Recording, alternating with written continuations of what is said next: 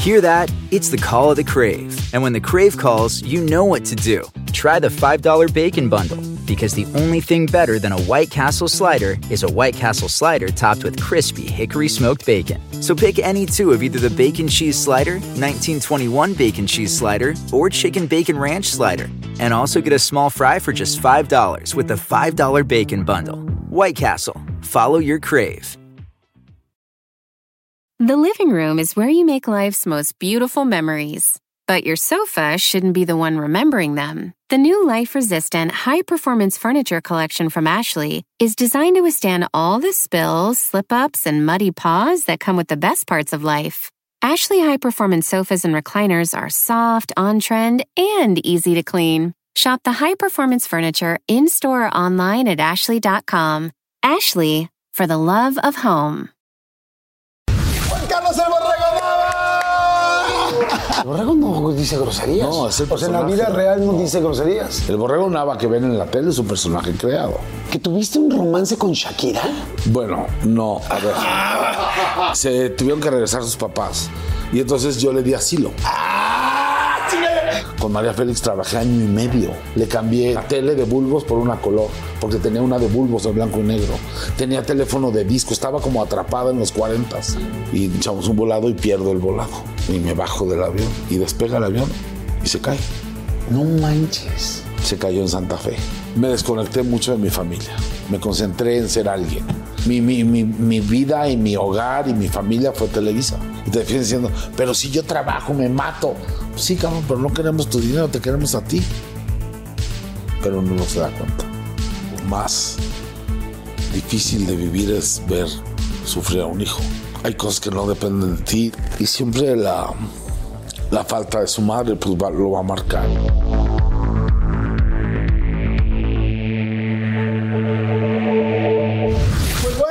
Episodio más y, híjoles, es un episodio que qué bruto.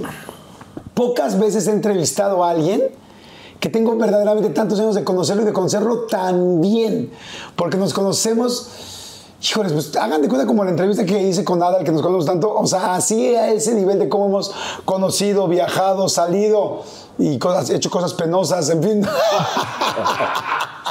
Él es eh, productor, por supuesto, conductor, eh, locutor, eh, ejecutivo, ha sido ejecutivo de muchas cosas de empresa también. Y mucha gente no lo sabe, pero empezó literal enmicando gafetes en Televisa.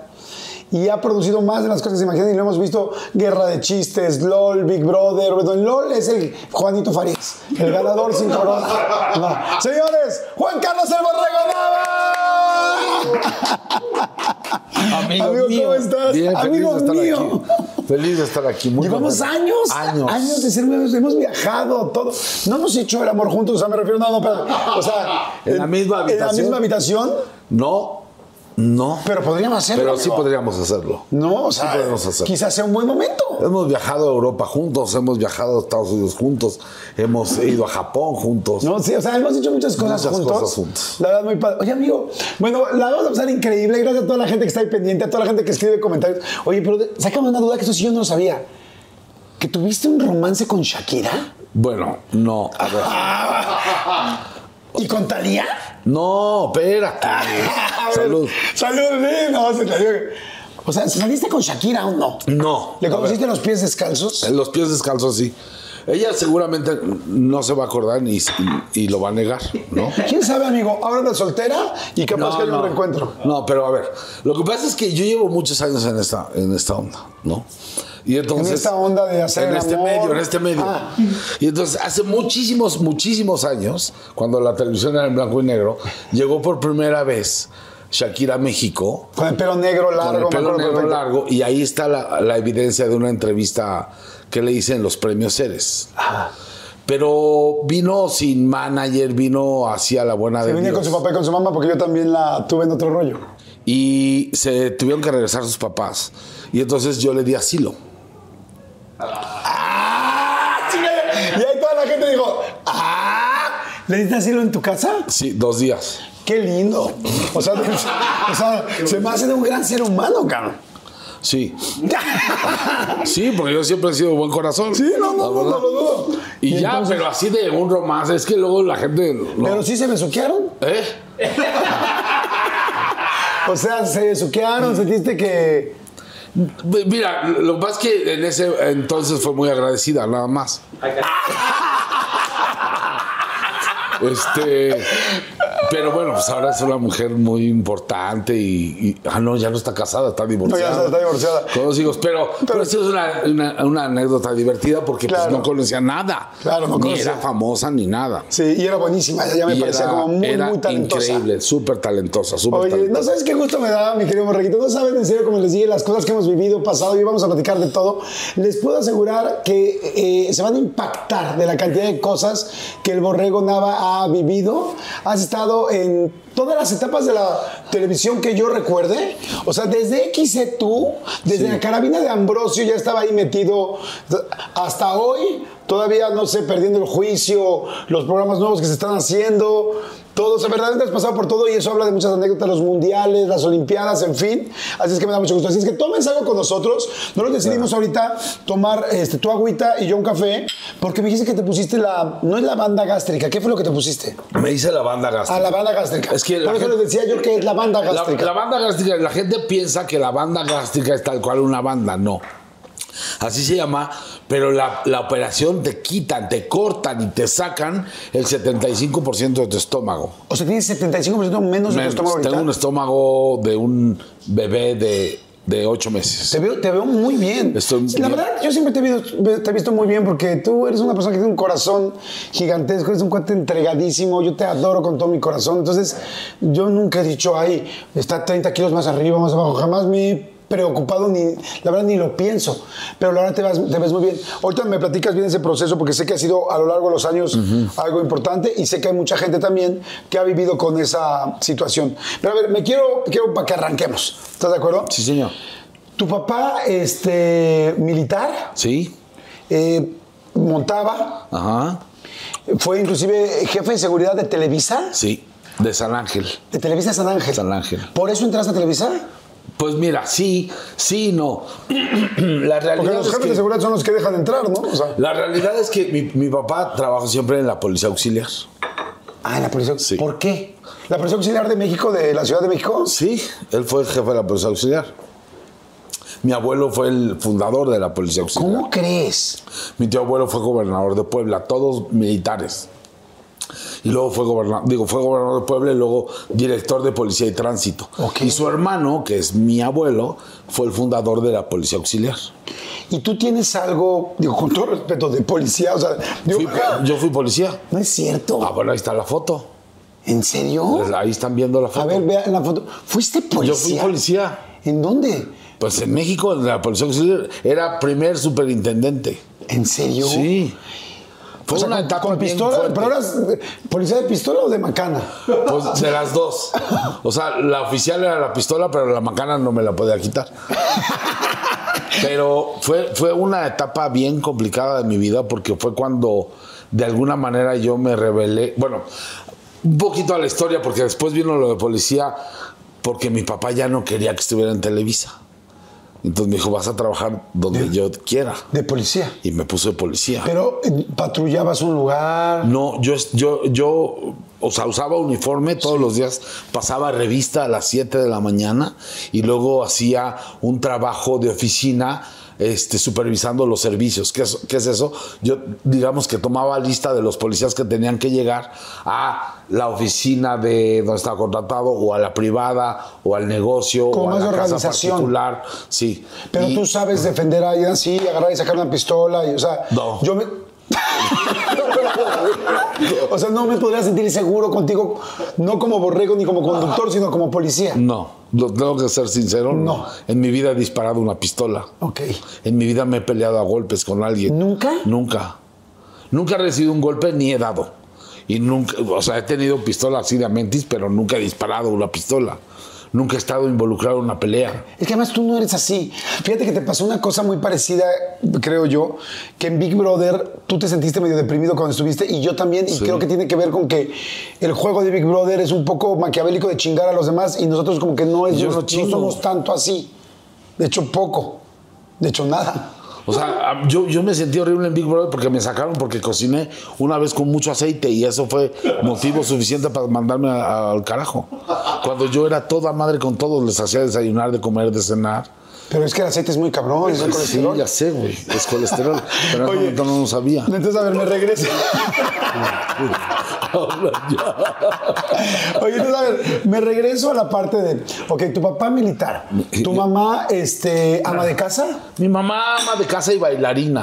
Y tenía, tenía en la casa este, un salón donde daba clases de danza contemporánea. Ah, qué padre. Y de gimnasia. Y ella muy, siempre muy cerca al mundo artístico en cuestión del baile, la música, pintora, ¿no? Wow, qué lindo. pero, pero sí, 100% ama de casa. Tuvieron, perdón que te interrumpa, tuvieron nueve embarazos, tuvo nueve embarazos tu Mi mamá. mamá tuvo nueve embarazos. ¿Qué- son, son ustedes cuatro hermanos, Somos ¿no? cuatro. ¿Qué, pas- ¿Qué pasó con los demás? Pues mira, el primero falleció como a los ocho meses de gestación. Ok. Ay, lo siento muchísimo. Y así perdió varios. Y luego Marcos, que era el más grande, ese sí murió ya nacido. Y luego nació mi hermano, ¿Te acuerdas a cuánto tiempo? como al año, más o menos. Ay, muy fuerte. Y luego fue mi hermano, Manuel. Manuel. Luego Lili. Ajá. Luego Lisa. El- el- ajá. Y luego al- a- un par. Y luego yo, seis años después nací yo. Tú eres el más chiquito. el más chico de cuatro hermanos y me, la, o sea, Lisa me lleva seis, este, Lili siete y Manuel nueve. Ok. No, pues eres un super pilón. Sí, pilonzazo. ¿Eras muy consentido de chiquito? Pues fíjate que yo no, que yo no percibo que haya sido consentido. Este, era muy apegado a mi, a mi mamá, mucho, de chiquito. Y siempre estaba atrás de las faldas. Y luego hubo una etapa en la adolescencia donde me fui como tobogán y eh, empecé a ser muy amiguero. Y ya no me veían ni el polvo. Pero era el más chico, entonces yo crecí, mami te amo, pero es la neta. Crecí entre choferes y nanas y muchachas, la verdad. Y mis papás viajaban muchísimo. Este, con mis hermanos y con pues, el, el trabajo de mi papá y los viajes y el polo y esto. ¿Y te sentías solo? Pues mira, yo con el tiempo digo no, yo creo que viví feliz a toda madre, pero, pero sí, cuando llegan como momentos o recuerdos específicos, digo, puta, sí estaba solo. O sea, en general no, pero oye, ¿qué tal el temblor del 85? Y me acuerdo, digo, no, sí estuvo del carajo, porque estaba yo solo, mis hermanas estaban en el aeropuerto, yéndose a San Antonio, mis papás estaban en San Antonio con mi hermano Manuel, y yo estaba con José Manuel, que es mi sobrino, pero es como mi hermano, porque lo tuvo mi hermano a los 16 años y vivió desde que nació con, con nosotros como si fuera un hermano más. Entonces le dice a mi mamá mamá, pero en realidad biológicamente es su abuela. Ok, entiendo. Y estaba yo con él chiquito y ahí nos tocó el temblor. Y, y fíjate lo que es la inconsciencia. Yo digo que mis papás no me querían porque fue en el 85. Yo nací en el 69, lo cual quiere decir que yo tenía 15 años en esa, eh, 16 años en esa época. Y yo ya iba en el coche cuando el temblor. A los 16 años. ¿A los cuántos años tenían tu primer coche? A los. A los. 13. ¿A los 13? Yo fui a los exámenes finales de, prim- de primaria. en ¿Pero a los 13 ya era tu mi coche? coche. Un Renault 5 azul. ¿Del año? No, no creo que del año, pero sí Del año anterior. del año anterior, sí. No manches. Sí, yo me, me aprendí a manejar a los 11 años. A los 11. No, pues más bien no te querías ser independiente, te querías mandar a la chingada. O sea, no manches tan chiquito. Oye, Yo me acuerdo de estar en el eje vial, Ajá. esperando el SIGA y los semáforos así, pum, pum, pum, y los edificios así, de- horrible, así yo con terrorífico, y pensando que, el- que José Manuel estaba, pues, 16, le llevo 9, tenía 4, este, en la casa. Y las muchachas decían que el candil se movía y mis papás en San Antonio incomunicados y este y así.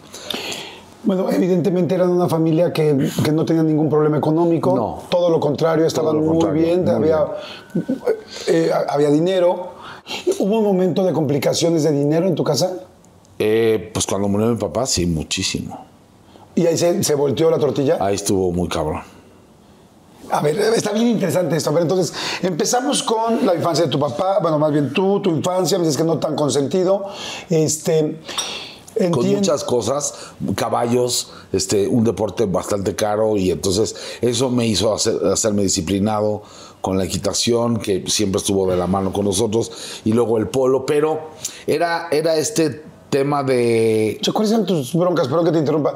No mames, reprobé Polo 2. Ay, no mames, fue extraordinario de Extrema. No, no, pero cosas, o, o sea, a lo mejor ahorita es una babosada, pero en ese tiempo era, era complicado porque realmente yo no tenía como un poder de decisión propio. Entonces, eh, era el- la equitación, ¿no? Y entonces yo ahí empecé y me- realmente me gustaba. Pero mi hermano de repente un día se aburrió y dijo, ya no quiero saltar, me quiero a jugar polo. Y vámonos, ¿no? Entonces ahí no estaba tu opinión. Y entonces yo eso lo sentía como agresivo, decir... Y, y- y To- luego, o sea, todo se sigue lo que dicen los demás y yo no tengo ni voz no, ni voto. No, no tengo ni voz ni voto.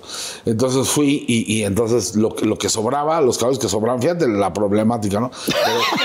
Los No mames, tengo que rehusar caballos, carajo. o sea, los caballos que no lo quería mi hermano, para mí, las obras, ¿no? Benditas obras. Pero luego vienen cosas, pérdidas muy cabronas que, que a mí sí me, sí me marcaron. Porque estando en el polo, vamos a un torneo y el tráiler de los caballos donde iban mis caballos se, se- se desenganchó y se mataron todos. Y todos mis caballos. Y entonces dije, no quiero saber nada más, porque yo me encariñaba muchísimo. Y me cambié al salto. Y empecé de cero otra vez cuando ya tenía ¿Cuánto- perdón, perdón que te interrumpa. ¿Cuántos caballos se llevan para un partido de polo? 12, Pero, ¿y tú cuántos usas? 6. No es cierto. Sí. Porque se cansan cañón. Sí, pues sí, uno cada entrada. Son seis entradas. O sea, una persona que juega polo, Necesita seis caballos. no manches. Sí. Y me imagino que hay jugadores que les prestan los caballos, ¿no? Que los equipos les prestan los caballos. No, cada ellos. quien tiene que tener sus caballos. Como las canicas yo. Pues sí. Es, es muy complicado.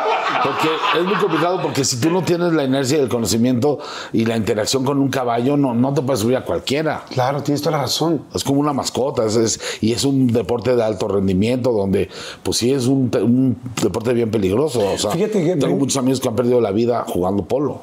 Tengo entendido que en el asunto del polo y de los caballos, llega un momento que, que tu hermano se cae de un caballo. Eso, eso vino mucho después, sí. ¿Qué pasó? Yo, yo- bueno, antes de esto te quería contar que entonces me regreso al salto Ajá. y este, pues en el polo tuve un accidente tremendo que estuve casi seis meses este, inhabilitado. Este, me rompí el homóplato, la clavícula y el húmero. Y este, mis, mis exámenes finales de la universidad los presenté en la casa con un aparato así en, y eso me deprimió muchísimo. Una rehabilitación de seis meses y me logro recuperar y empiezo a saltar. Y quedo seleccionado, preseleccionado a la selección juvenil para, el- para los Young Riders, que es una competencia mundial. Entrenamos en Jalapa y yendo, y entonces ya nos vamos al aeropuerto y nos subimos al avión.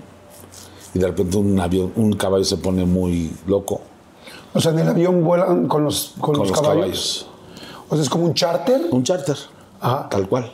y a los caballos los meten donde van las maletas. No, es un avión gordo, normal. ¿Van Y hay- sentados Y van, no, parados, parados. Van parados en un contenedor de dos caballos y eran cuatro contenedores. ¿Y ahí mismo vas tú? Y adelante están, están los asientos. Los asientos y tú vas viendo que, el caballo está atrás. caballos, Qué sí. interesante, no sabía. Entonces van a ver, van, en el, van al, al mundial o al evento este. Llegamos al aeropuerto, nos subimos, suben los caballos, vemos todo, nos sentamos y uno de los caballos se pone muy mal. Y entonces nos dice el jefe del equipo, que era el papá, que es el papá del que era mi mejor amigo, y echamos un volado y pierdo el volado. El volado para bajarte. Y me bajo del avión para subirse un veterinario. Y yo, ya sabes, puta, destrozado, con la ilusión de viajar con mis cuates, de los caballos y tal, me bajo de la- del avión y, se, y despega el avión y se cae. ¿Cómo crees? No manches. Se cayó en Santa Fe. En Santa Fe, aquí, Sí. en la Ciudad de México.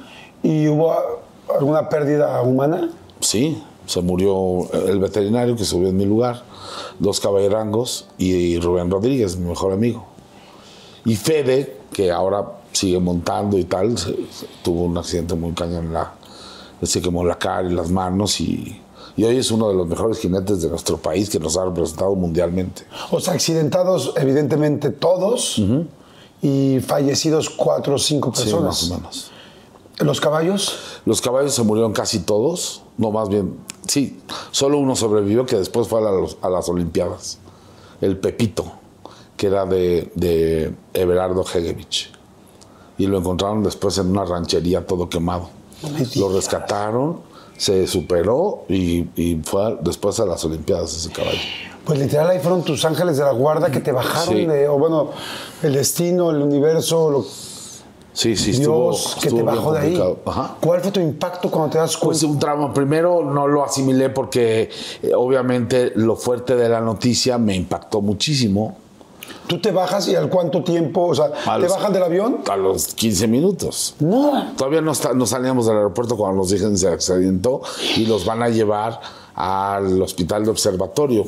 Porque apenas, era, fíjate, es- fue 87 que estaba apenas el Tepescohuite entrando, y entonces iban a llevar ahí, y ahí era, y era por cons- constituyentes toda la carretera de Toluca. Había un restaurante que se llamaba El Traslomita, que era como el, el Carlos San Charles, ahí, ahí fue- se cayó el, el avión. Obviamente no existía nada de lo que hoy es, Santa Fe. Ahí está la Y gasolinera. adelante, si, se- si el avión se cae 500 metros, hubiera sido una catástrofe porque hubiera explotado en la gasolinera. Oye, ¿te avisan a ti a los 15 minutos? Sí, yo ¿Y estaba qué con mis haces? papás. ¿Alcanzas Nos fuimos al hospital a esperar a todos. Y no podías creer lo que había pasado. Sí, no, nadie lo podía creer. Fue, impactante, fue muy cañón. Eh, ¿Te costó trabajo recuperarte emocionalmente la Sí, pérdida mucho, de tu... mucho. Sí, fue, fue una pérdida complicada. Y ahí me encerré mucho en la escuela. Y me acerco con Víctor Hugo Farril, que él montaba. Él era vicepresidente de Y él Televisa. era ¿no? vicepresidente de producción de Televisa San Ángel. Y yo entro en 1986 a trabajar a Televisa. Ya había estado yo de voluntario algunas cosas en Exetú desde el 84, pero era como un trabajo más de en las tardes, porque esta, esto está divertidísimo. Mi hermana era asistente de dirección de Reinaldo López Papá en Exetú. Y entonces en las tardes yo iba a trabajar a Exetú y yo era jalaplausos. XC tú, para la gente que no sabe, era un programa donde salía René Casados y Erika Buenfil. y Erika Buenfil Y Victoria Rufo. y Victoria Rufo y era un programa pues fue muy icónico de esa época de los ochentas Era un programa que juvenil. era todo juvenil todos los días de la semana Y un tema diferente. Los lunes era canta canta, martes patina tu patín no desde viernes patina tu patín Este, martes de Tu sueño posible. miércoles wow La, ro- rola la rocola rola la rola no o rola la rola o algo así. Ah, Era toda la semana. Y era en vivo y era con público. Y entonces este, me lleva mi hermana y yo consigo chamba de jalaplausos. Y había tres tribunas, ¿no? La de la izquierda, la del centro y la de la derecha. El de la tribuna, el encargado de la tribuna del lado izquierdo era Toño Mauri. ¿Qué? El del centro era este eh, Toño, el creador de Magneto y de Toño Berumen. Toño Berumen. Y el de la o sea contrataban puros toños Y yo, yo no era Toño, pero, pero éramos los tres encargados de las tribunas. ok o sea cada uno eran jalaplausos Jalaplausos. Cuando va a menudo y se arman las colas y el desmadre ahí dice Toño, Toño Berumen, de aquí soy, güey. o sea dijo güey estoy viendo esta locura cañón. voy a hacer un grupo hacer que ya un después grupo hizo con- Magneto Mercurio Mercurio y a todos los que hizo. Este, y entonces era intermitente mi, mi chamba, ¿no? Y de repente me iba yo las tardes y, y yo, yo creo que le caía a toda madre a Víctor Hugo Farrell. Y entonces primero me mandó un curso este, donde estuve un mes en carpintería, un mes en iluminación, un mes arriba de la pinche tramoya en el Foro 2, en vestuario, en utilería, en ambientación, este, de camarógrafo, de asistente, en audio. Así estuve seis meses. Hasta que me mandó llamar y me dijo, ¿qué onda? Le digo, no, pues sí me gusta. Me dijo, ¿qué? Entonces vas a ir con tal persona y tal persona. Y me mandó con Enrique Segoviano y con Luis de Llano. Paréntesis. ¿Te tocó, por ejemplo, ver el Chavo del 8 o ya no? Sí, claro. No, yo Pero no entraste al foro. Sí, claro, por supuesto. ¿Del Chavo del 8? Del Chavo del Ocho, la vecindad, y con Chespirito, y, y era muy amigo de Roberto Gómez Fernández, y luego me hice muy amigo de, de Chespirito y de todos. ¿Cómo era, eh? Increíble, era un ser humano espectacular, espectacular. Tuve chance de ir a su casa ahí en la Colonia del Valle y entrevistarlo y platicar y sobremesas platicando increíble. La verdad que he conocido a lo largo de mi vida gente invaluable, o sea, María Félix. ¿Cómo? Este, con María Félix trabajé año y medio. No Yo- es cierto. Año ¿Año y medio con. María Félix? Imagínate que hicimos una serie, cuando no existían las series, Ajá. que hoy sería un madrazo. El escenógrafo era David Antón, no sé si Sí. te suena. Era el escenógrafo número uno del teatro en México. El escritor era Carlos Monsiváis. No manches. Y entonces teníamos reuniones todos los días en su casa. María Félix, este, Benjamín Carne era el director de escena y, y, eh, Gabriel Vázquez Burman el director de cámaras. Cuando tú llegaste con María Félix, pues ya María Félix ya era María Félix. Sí, claro. ¿Cómo fue el primer día que te vio? Fue De la lindísima. chingada. No. Porque yo la conocí en París. Y yo iba manejando. ¿Ahí iban a ir a trabajar ahí o qué? Sí, cuando sale la serie, la- la- la- la- el primer viaje fue a París, donde ella vivía. Y entonces del aeropuerto fuimos al hotel, rentamos el coche y vamos por María a su departamento. La Yo- primera vez que te lo vas a ver. La primera vez que yo la voy a ver. Y llego por, llegamos por María, se sube, y yo, como en las películas gringas, me pasé una salida en, en el Arc de Triumph. En Ah, el Arco de Triunfo. Este, me pasé una salida y puta, se puso. Este el chofer no es de París, ¿verdad? Ya se pasó la salida. Y entonces yo, con mi ingenuidad y mi juventud y, y- y mi poco respeto ante la vida, le digo, con todo respeto, María, discúlpeme, es la primera vez que, que manejo en París y no soy chofer. Y pues yo creo que tuve tantos huevos que le caí bien y de ahí nos volvimos inseparables. Ah, sí. Inseparables. Y, o sea, ¿y no te tiró mal onda al principio cuando te pasaste o quedó? No, ahí quedó y le, se cagó de risa con el comentario que hice. Yo le cambié el teléfono en su casa de bulbos por uno no- normal. Le cambié, digo, la tele de bulbos por una color, porque tenía una de bulbos de blanco y negro. Tenía teléfono de disco, estaba como atrapada en los 40. ¿En serio? Mm.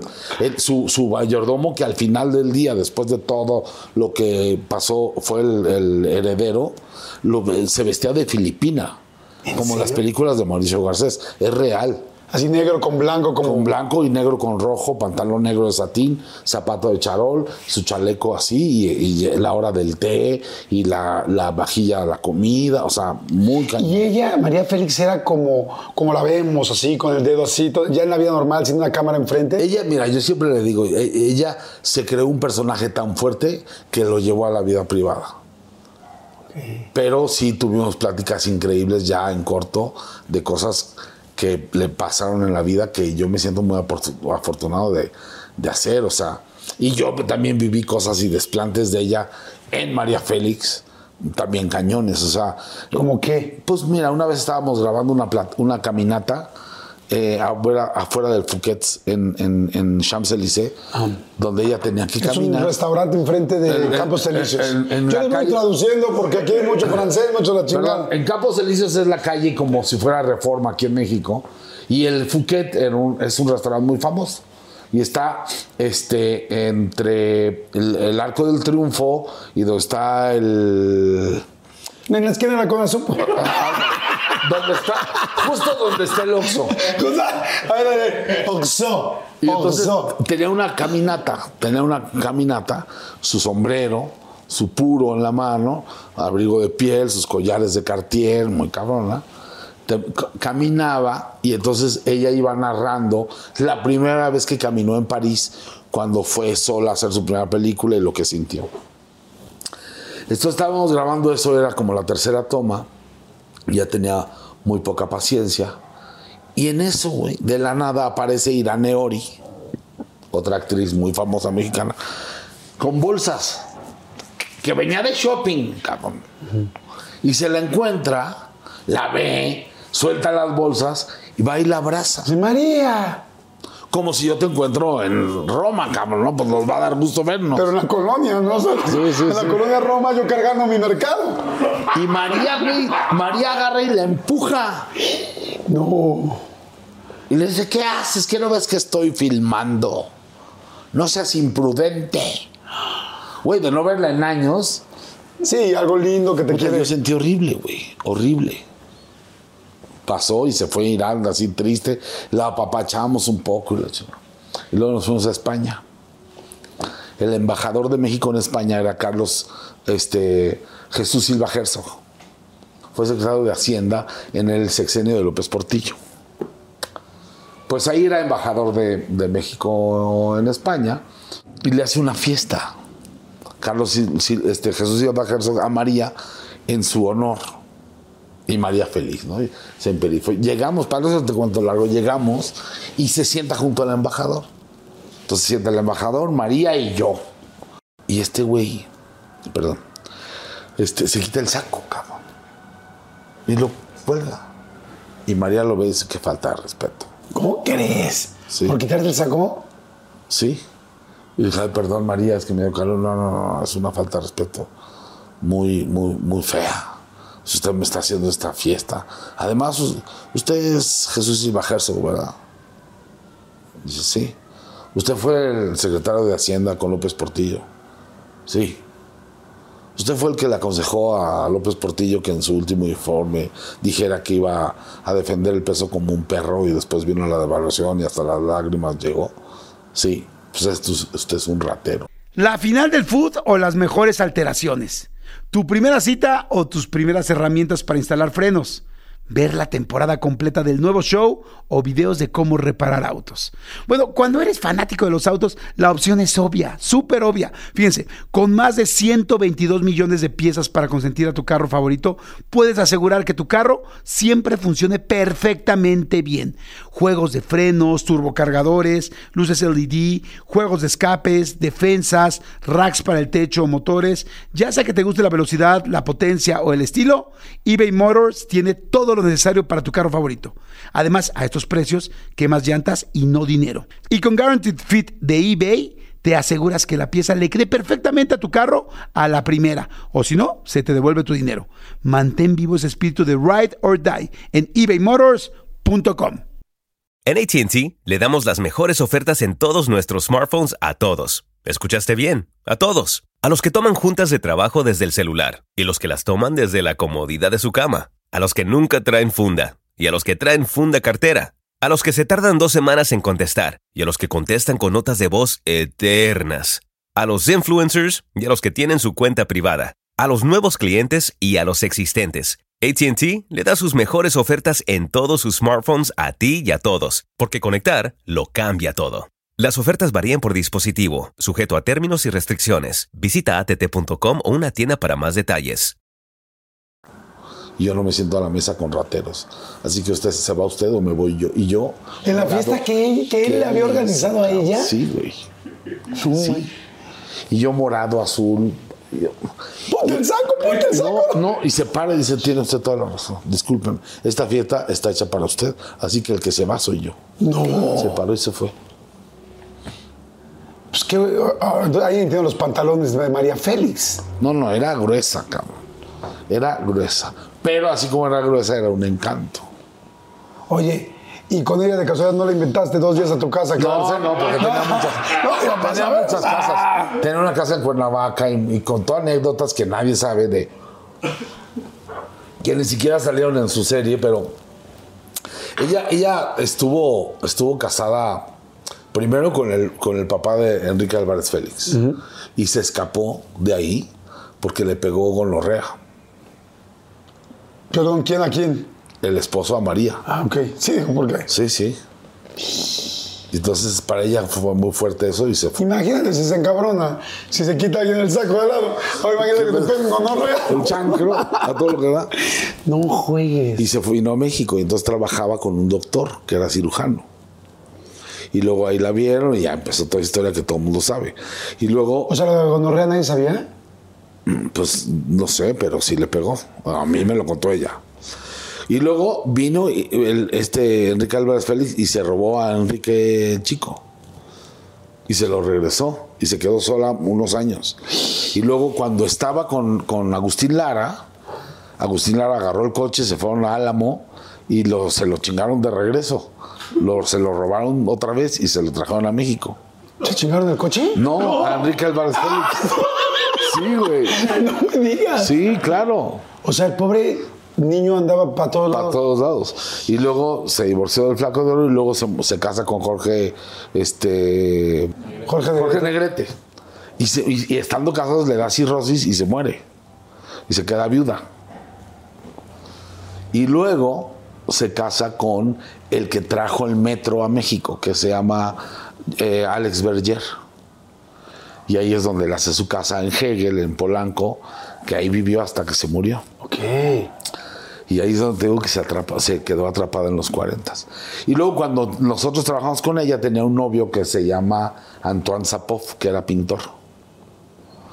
Pero María tuvo muchas, muchos amigos este, muy cañones, este, muy famosos, pintores, dramaturgos, o sea, se, se rozaba con la crema y nata. ¿La viste algún día así completamente despintada, tal? Sí, yo en sí. chanclas, así en calzaletas. Sí, yo, ella, ella, eh, tenía la cara muy bonita, eh, tenía ya el pelo muy hasta acá, entonces se le poníamos un, cachito aquí y, luego le decía yo, María, te voy a guardar tus pellejitos tantito aquí en el cuello porque se te ve el- Yo así ya con esa confianza. ¡Wow! ¡Qué interesante!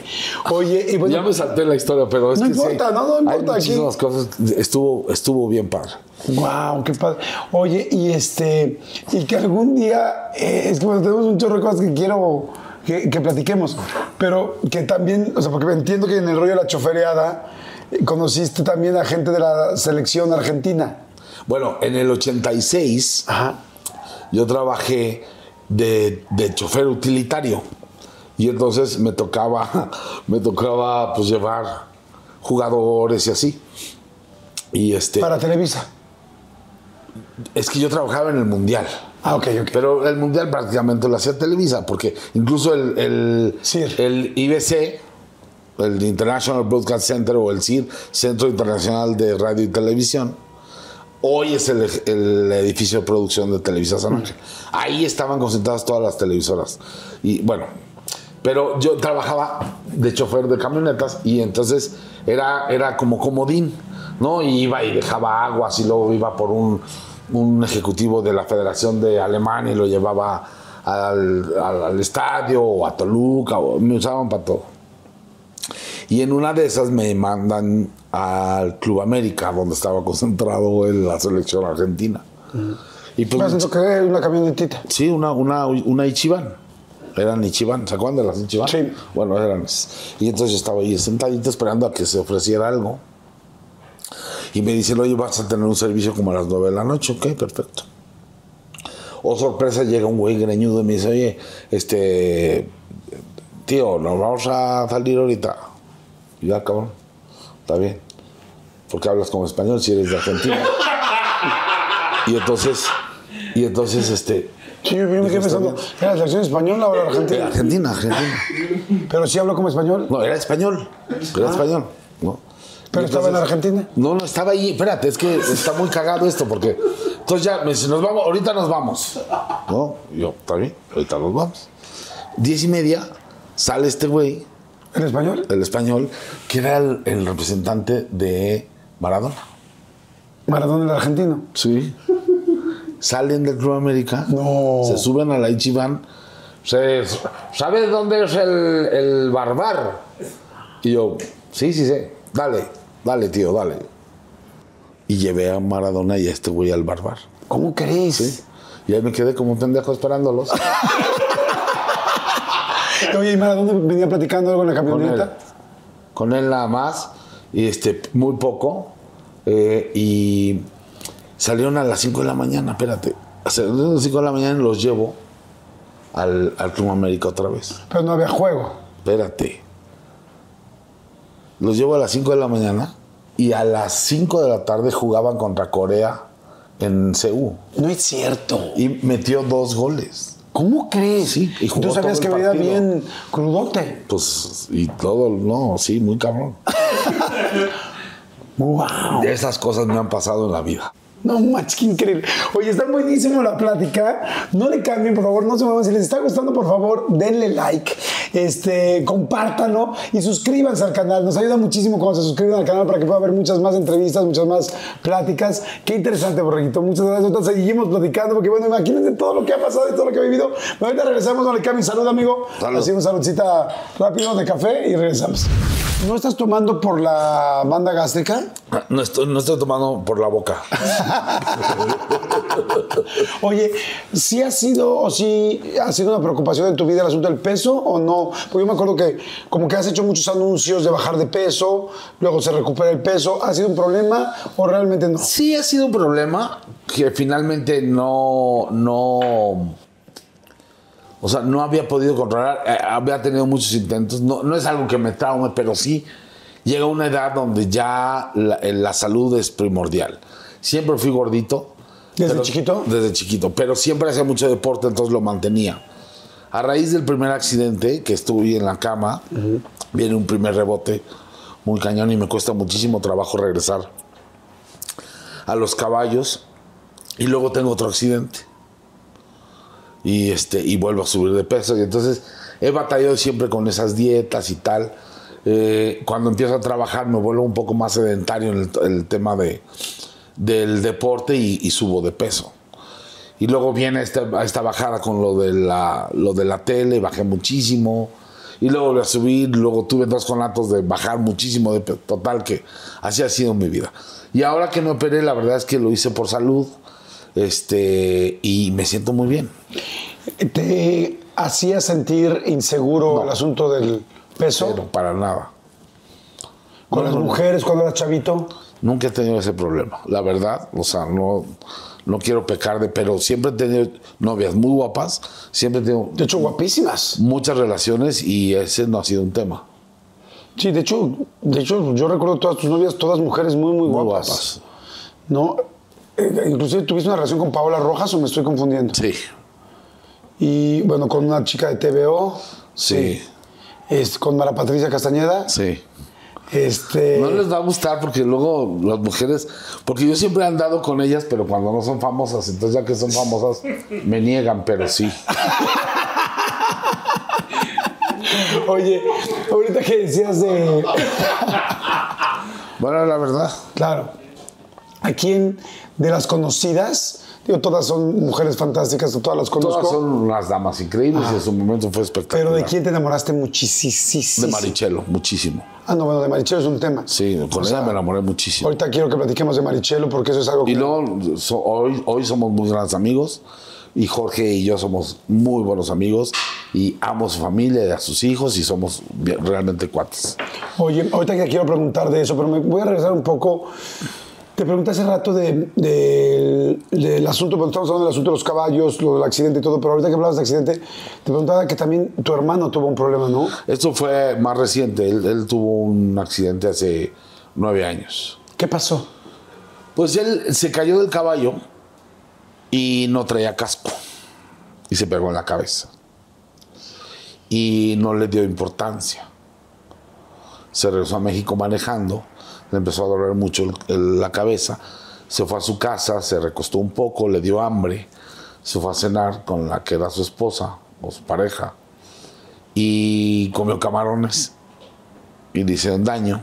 Entonces regresó a su casa con ganas de vomitar y del esfuerzo y el golpe le reventó un aneurisma que le habían salido por el, por el golpe, le dio un derrame cerebral y un infarto cerebral. No me digas. Sí. Todo esto fue, evidentemente, por cómo se fue uniendo y concatenando Sí, todo. todo. Y estuvo muy delicado al borde de la muerte muchos días, semanas. Y luego pues salió adelante un poco con, con muchas secuelas de ese infarto y ese derrame cerebral. Y, y- y empezamos a tratar de rehabilitarlo, incluso lo subimos un par de veces al caballo y luego eh, unos aparatos para que pudiera caminar. Pero en ese proceso le dio otro. Otro derrame. Otro, otro derrame, sí. Y ahí fue donde ya quedó ya muy lastimado. ¿Qué fue lo que pasó? Pues se quedó para, o sea, ya no, no habla mucho. O sea, Ya no come solo, no, no camina, no se mueve. Está en la Lo cama. siento mucho, qué fuerte, cara. Sí, muy complicado. Pero pues es el motor de la familia, lo amamos muchísimo. Mi mamá está al pendiente de él todo el tiempo. Sus hijos muy pendientes de él. Es abuelo, pero pues desgraciadamente no ha podido convivir con sus nietos, los más chiquitos. ¿no? A mí en lo personal siempre me han dado miedo el asunto de la equitación, por eso me da miedo la de la caída de caballos, porque he oído accidentes fuertes. Eh, ya me platicaste que tú tuviste ese accidente, pero es peligroso, ¿no? Es muy peligroso, pero es muy apasionante. Yo no concibo mi vida sin estar este, lejos de los caballos, porque es algo que yo aprendí desde los dos años. De- mis hijos están arriba del caballo. Renata monta desde que tiene dos años. ¿No te la da bajas de- miedo? No, porque es parte de nuestra vida. Claro, por supuesto. Son riesgos que uno corre, pero que de saque pues no, no, no, no te genera ninguna angustia, porque es una parte cotidiana de tu vida. Claro, por supuesto. Oye, ¿cómo te vuelves? O sea, me estabas platicando que te hacen pasar por todos los departamentos de Televisa. Este, que dice, bueno, ya te quieres quedar aquí. Y ya entendí que varias veces ayudabas de chofer, todo este rollo. ¿Sí es real lo de, las, lo de los gafetes que indicabas gafetes? Sí, sí, sí, sí, una, una etapa de mi vida. Yo trabajaba, la oficina estaba en la puerta 1 y mi chamba era en mi cargafetes, ponerles el sello y enmicarlos. ¿En qué momento te conviertes o sales por primera vez a cuadro? La primera vez que salgo a cuadro, fíjate que estaba yo en. Primero estábamos haciendo TVO y luego llévatelo y luego nos fuimos a Tijuana a hacer un canal de, de ventas que se llamaba CBC, que se hacía desde Televisa Tijuana. Y estando allá le piden a Enrique Segoviano, que era mi jefe, hacer un piloto en la CBS en Los Ángeles de Wheel of Fortune, la rueda de la fortuna. Y nos llevamos a Mara Patricia Castañeda y a Marco Regil para hacer el piloto. Entonces terminamos eso y algo pasa que yo no sé al día siguiente, que de repente me, me mandan llamar a la oficina de Miguel Alemán, me acuerdo perfecto. Y estaba Emilio Azcárraga y me dicen, y, y- entra Laura Flores. Bueno, pues Laura Flores y Juan Williams. Sea, Laura Flores, tú eres, decir que tú eres la nueva conductora de la Rueda de la Fortuna, entran a tal día y te presento a Juan Williams, que es el productor, y a Juan Carlos Nava, que es el productor asociado.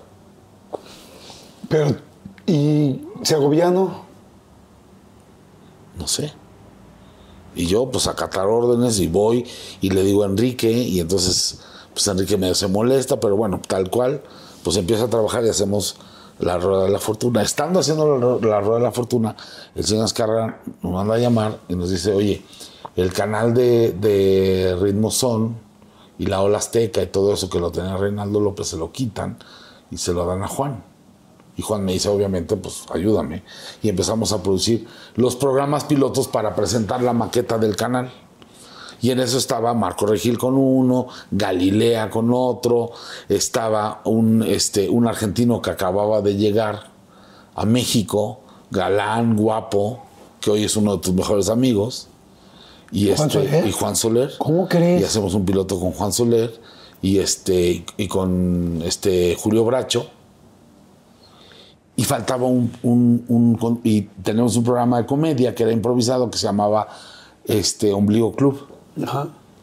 y faltaba un conductor y necesitamos un comediante y para el piloto me dicen pues hazlo tú y luego ya vemos quién lo hace entonces yo me rifé el programa como conductor junto con ellas dos y les encantó y ahí y ahí empecé y ahí me quedé al poco tiempo empiezo a hacer radio el borrego de medianoche Ajá, que sí me siete años En 102, ¿no? en, es- en Estéreo. yo- Estéreo 102 y luego Fo- Vox FM. Ajá. Y ahí empezó mi carrera enfrente de las cámaras. Pero yo lo seguía, este, ¿cómo se llama? Pues haciendo conjuntamente, seguía haciendo producción y seguía haciendo cuadro. Porque después de eso, después de hacer eso, eh, me dan eh, pues la producción junto con Federico Wilkins de hoy, de hasta las mejores familias, y empezó a producir muchísimo. Y empiezo a conducir los sábados en pijama, el hoy pijamas, Sí, que, contra- que entrevistaba a los chavitos, que hacía un poco lo que hacía Bill Cosby, y ahí empezó a remontar. Wow. Oye, yo me acuerdo mucho de tu programa de, de radio, porque pues muchísima gente lo escuchábamos. y pues dabas consejos de amor y como que había buena vibra muy, muy padre. Pero me acuerdo de una noche de una chava que estaba muy mal, que estaba muy, muy mal en depresión. Se quería suicidar. ¿Qué pasó? Me quedé al aire con ella hasta las 6 de la mañana. ¿Cómo crees? Sí. Y diciéndole que no se suicidara, que tranquila, que se esperara, no sé qué, haciendo tiempo. Y por otro lado, la gente que me ayudaba contactando a la familia y tal, hasta que se hizo la conexión con ella y su familia. Y O sea, tú la sostuviste en el en teléfono. el teléfono, siete horas. ¿Cómo crees? ¿Siete horas? Sí, de las 11 que empezó a las 6 de la mañana. Y mientras organizaste para que llegaran a su para casa. que llegaran a su casa, porque ella era de Querétaro y entonces estaba, estaba sola en México, en un, en un cuarto que rentaba, en una como pensión, y entonces imagínate, movimos cielo, mar y tierra, y yo al aire para que, pues para que... Sí, para sostenerla, para contenerla. Sí, ¡Wow! sí, tuve cosas, hice un récord Guinness, estuve 54 horas al aire ininterrumpidamente en el, en el programa de radio. Me voy a regresar un poco a la, a la vida personal. ¿Cómo eras en la adolescencia? O sea, ya visto que trabajabas, todo este rollo. ¿En qué momento se acabó este asunto de aquí en la casa todo está bien de dinero y hay que se complican las cosas? Pues mira, yo termino la carrera a los 21 años. Cuan- Cuando, yo tenía 12, le detectan cáncer a mi papá. Un cáncer en el intestino. Y fue muy complicado. Porque como yo era el más chico, yo vivía con mi mamá y con él. Mis hermanas estaban fuera ya y mi hermano casado porque se casó muy joven. Y entonces le quitan un cacho de, de intestino, le hacen un mioma. El mioma es que queda el intestino de fuera. ¿No? Y entonces por ahí tienen que defecar y entonces la limpieza y las, las en esa época las, las este, quimioterapias eran muy, muy cañonas. Y entonces para mí fue Muy muy, agresivas, muy traumático ver eso a esa edad, ¿no? Y entonces yo ayudarle a, a curarlo y tal. Se repone mm, algunos años bien, Perdón, cuando te dicen tu papá tiene cáncer, tú 12, 13 años, ¿cómo reaccionas tú yo siempre tuve miedo a que mi papá no estuviera desde que estabas chico? desde que estaba chico. Y entonces, ¿cómo es Yo ese tenía momento? mucha angustia de qué va a pasar y qué va a pasar y qué va a pasar. Y, y siempre viví con esa angustia hasta que empecé a trabajar. Estando no, paralelamente trabajando con eso, le vuelve a dar este cáncer en un pulmón. Y otra vez lo operan, le quitan un parte del pulmón, quimioterapias, radiaciones, y está bien otros cuatro. Total, duró 11 años con, con esa enfermedad. 11 años. Wow. Este, desde que yo tenía 12. Y hacia el final de su vida, antes de detectarle el último tumor, que fue ya el, el que fue pues ya la enfermedad terminal, tuvimos una discusión muy, muy fuerte. Él y yo nos confrontamos como dos personas ya adultas y, y- y- y le traté de exponer que ya no era yo un niño y que yo podía tomar mis propias decisiones.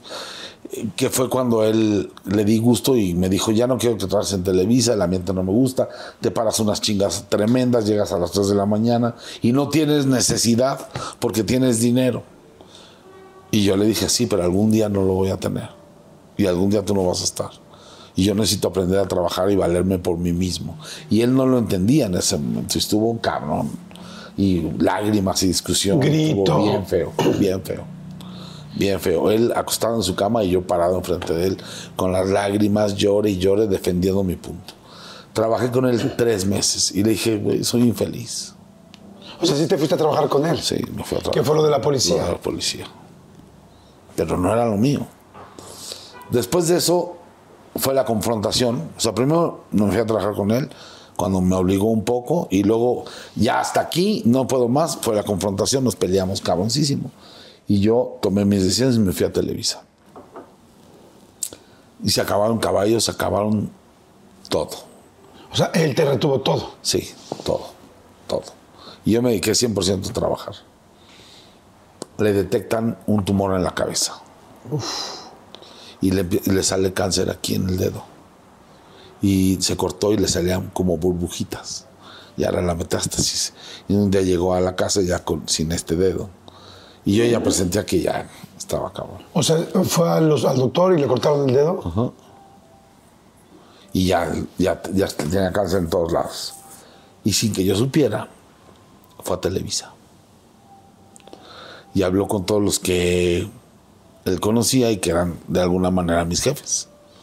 Y yo creo que ahí me, me, pues, me encargó con todos. Y al poco, a los pocos días se murió. ¿Pudiste despedirte de él? Sí, tuvimos ya después pláticas padres y yo, yo lo vestía y lo bañaba y ya cuando estaba en la silla de ruedas ya hacia el final fue una relación muy bonita. ¿Qué es lo que más extrañas hoy de tu papá?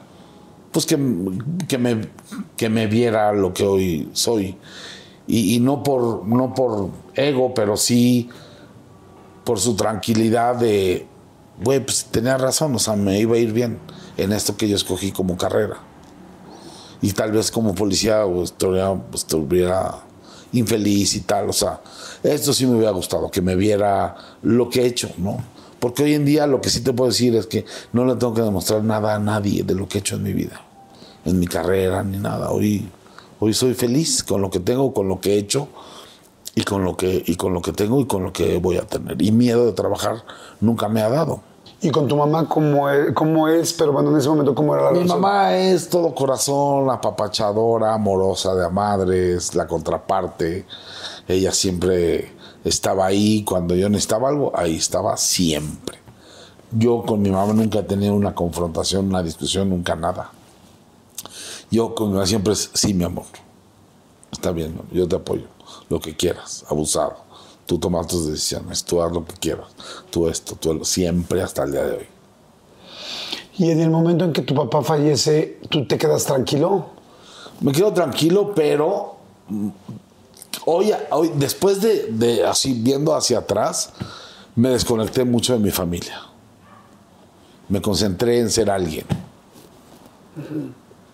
Como un poco para demostrarle a él. No sé si para demostrarle a él, para demostrarme a mí o para ten- tener un, un rumbo ¿no? hacia la vida. Mi, mi- mi- mi vida y mi hogar y mi familia fue Televisa durante años. Ok. Y, y realmente lo sigue siendo, porque ibas. Hoy, hoy no, hoy no, porque la vida te va, te va enseñando cosas. Y hoy te puedo decir que desde, no sé, hace de 15 años para acá o más, he recuperado al 100% mi familia. Con mis hijos desde que nació Mariano siempre ha sido prioridad. Pero hoy mi trabajo es, es solamente un trabajo, ya no es mi vida. Mi vida son mis hijos, mi familia y mis amigos. Y hoy no hago nada que no quiera hacer. Y antes, por demostrar o por ser alguien, hacías cosas que no te gustaban hacer. Claro.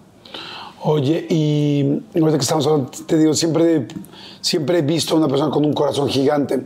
Me decías, siempre fui, fuiste noviero, evidentemente, con, con buena suerte con las mujeres. No, nunca, pues nunca es algo que yo haya visto que se te haya complicado, como, como dices. Pero cuando pasa lo de Marichelo, que, que tú le dices, bueno, que tú le ofreces matrimonio y las cosas no salen bien, pues yo que te quería y mucha gente, bueno, no que te quería, que te quiero, pero en ese momento fue como mi amigo, ¿no? ¿Qué fue exactamente lo que pasó? ¿Cuánto tiempo anduvieron tú y Marichelo? Pues mira, eh, eh, con, con Mari empecé cuando empezaba yo el radio. Y entonces fue un noviazgo bien lindo. La verdad es que me arropó su familia, su abuelita, su mamá, Anaí, su papá. La pasamos increíble. Y mi familia igual. Y hubo, creo que, que nos ganó un poco la juventud, ¿no? Este, un poco esa parte. Y, y yo creo que yo también tuve ese conato de, de querer tener una familia muy chico. O sea, mi mi papá murió cuando yo tenía los 21 años. 21, si estás muy chico. Y entonces, este, de ahí, todas mis relaciones ya me quería yo casar. O sea, siempre eras tú, generalmente el hombre, el que se quería casar. Sí. Y con, con Patty, con la TVita, duramos muchos años, casi cuatro. Y también eh, le dije, vamos a casarnos, ¿no? Estábamos bien chiquitos. Y luego con Mara Patricia, también. Este, y luego Marichelo. Que antes de que llegara directamente a Marichelo, ¿qué crees que te hacía falta a ti? ¿Qué crees que tú buscabas? Pues yo creo que conscientemente buscaba un hogar. Pero sí lo tenías. Pues sí, sí lo tenía, pero no, no, no me duró lo suficiente, ¿no? O sea, siempre crecí en un ámbito familiar. Y cuando muere mi papá y yo sigo trabajando y luego me voy de la casa como a los 23, 20 23 o 24. Me voy de la casa y me, voy a vivir con Raúl Araiza. Me dio asilo, fuimos roomies. Así. Y entonces esa parte yo creo que no de soledad de que estoy solo, pero a lo mejor sí los sentimientos generaban esa parte. Entonces buscaba yo creo que inconscientemente eso. Además, tú eres muy emocional, ¿no? Sí, demasiado.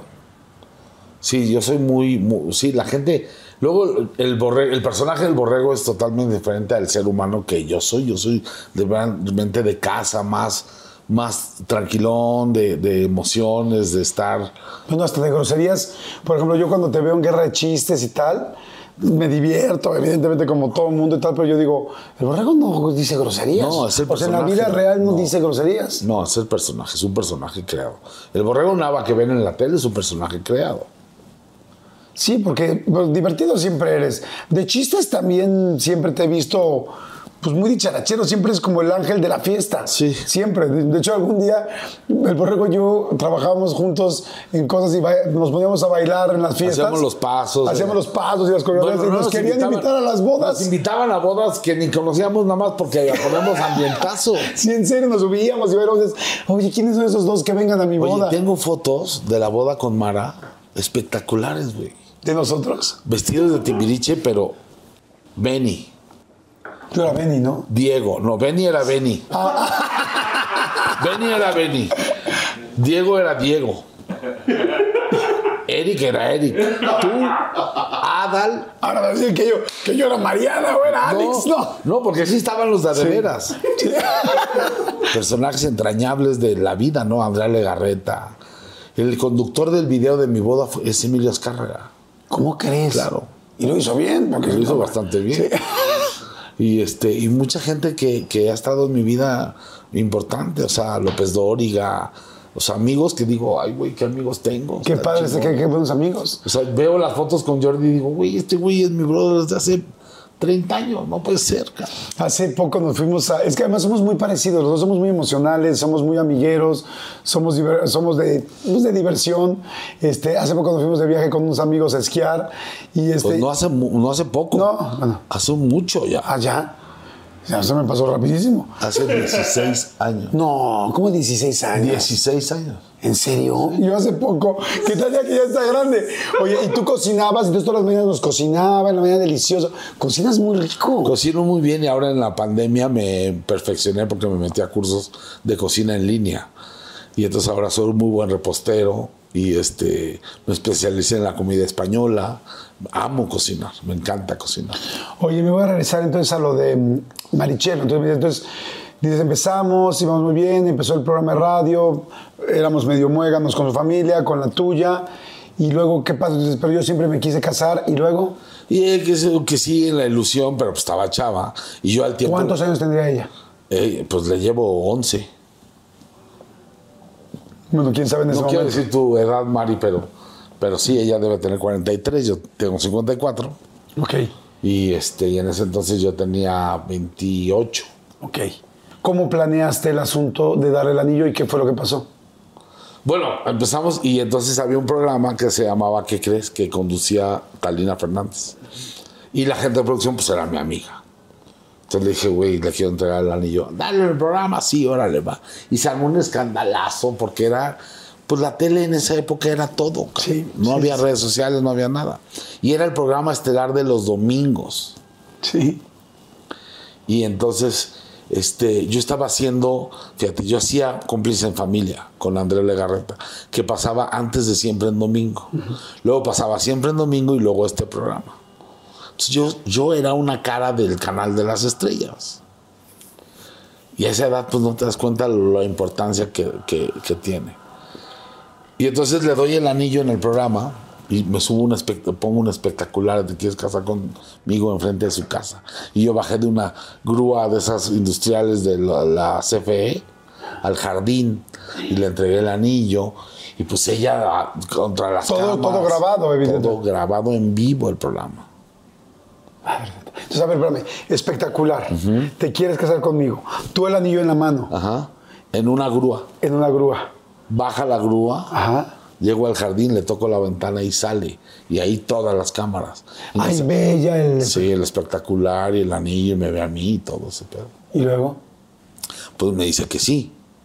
Evidentemente, yo creo que por la presión y todo ese rollo. Y luego la relación cambió un poco. Porque en realidad estábamos bien chavos y yo me precipité. Yo lo veo hoy y digo, güey, o sea, sí, cabrón, pobre Mari, ¿no? Me la jalé. Independientemente de eso, también te precipitaste. Sí, me precipité.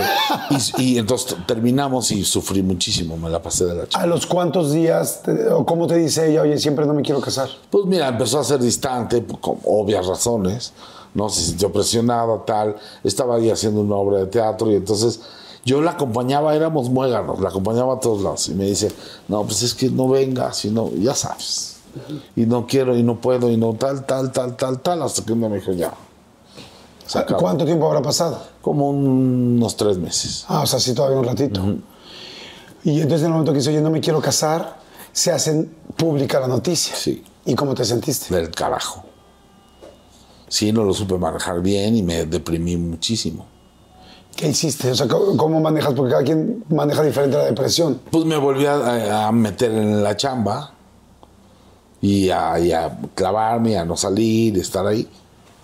Este, sí, me gusta, me gustaba mucho la fiesta y salía muchísimo, pero no sé de ponerme así hasta la madre, no. La No, verdad de es hecho, que nunca no. te he visto realmente mal. No, no, a mí me gusta divertirme muchísimo, me gusta bailar y me gusta cotorrear y me gusta platicar y, y estar con la gente. Y yo creo que esa parte fue, fue la que me, me sacó y, y- y que tengo muchos amigos. Entonces tú incluso y Adal en su época hay muchos me sacaban y vámonos y vámonos. Oye, es que tengo que trabajar ya, no chingues, vámonos, no sé qué.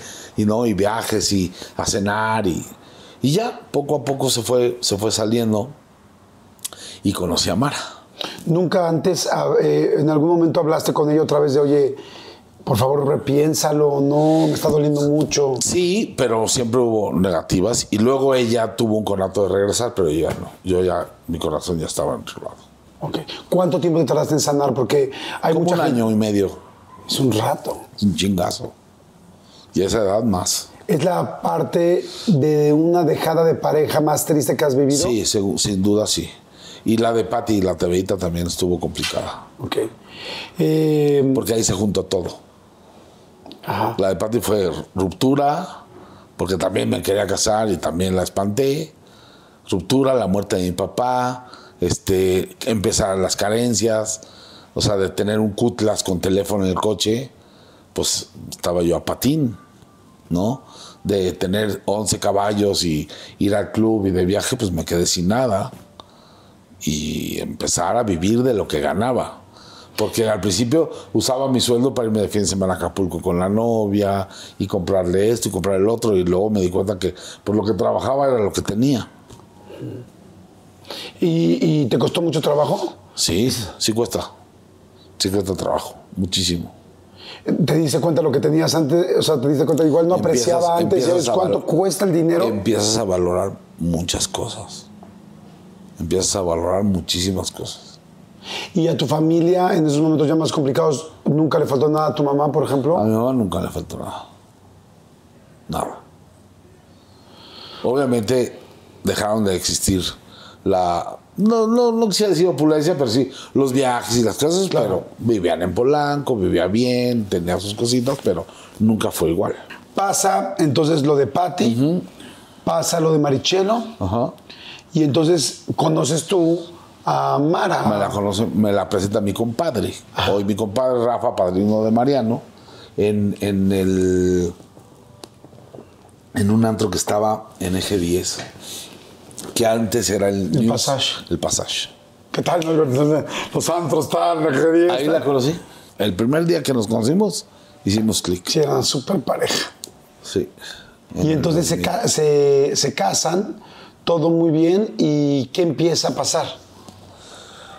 Todo muy bien, eh, empieza a pasar. Yo hago, hago un, un stand-by por el rollo de la relación en mi parte pública.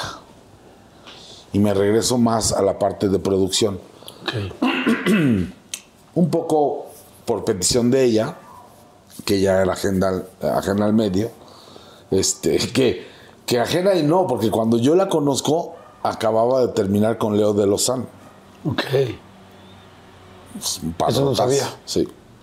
Y todo el mundo dice, güey, no te va a pelar, cabrón. O sea, güey, ves su novio y está guapísima, te saca tres cabezas, ¿tú qué? Yo, ¿cuánto que sí? Y madres. ¿Y cómo la conquistaste? O sea, te había tronado con Leo de Lozán y, y, este, tú la conoces y cómo la conquistaste. Siendo yo. Se- yo creo que se cagó de risa desde el minuto uno. Y todas mis parejas, que creo yo que eso las ha conquistado, porque ni soy galán, ni tengo, ¿no? O sea, el gordito cagado, pues siempre las hacía reír, se la pasaban bien. Yo buscaba que se la pasaban bien, que se diviertan. Porque Y cuando- dicen que sexualmente eres una locura, ¿eh? pues, pues algo hay de eso. Pero- no, hicimos clic desde el primer día, nos, nos morimos de risa.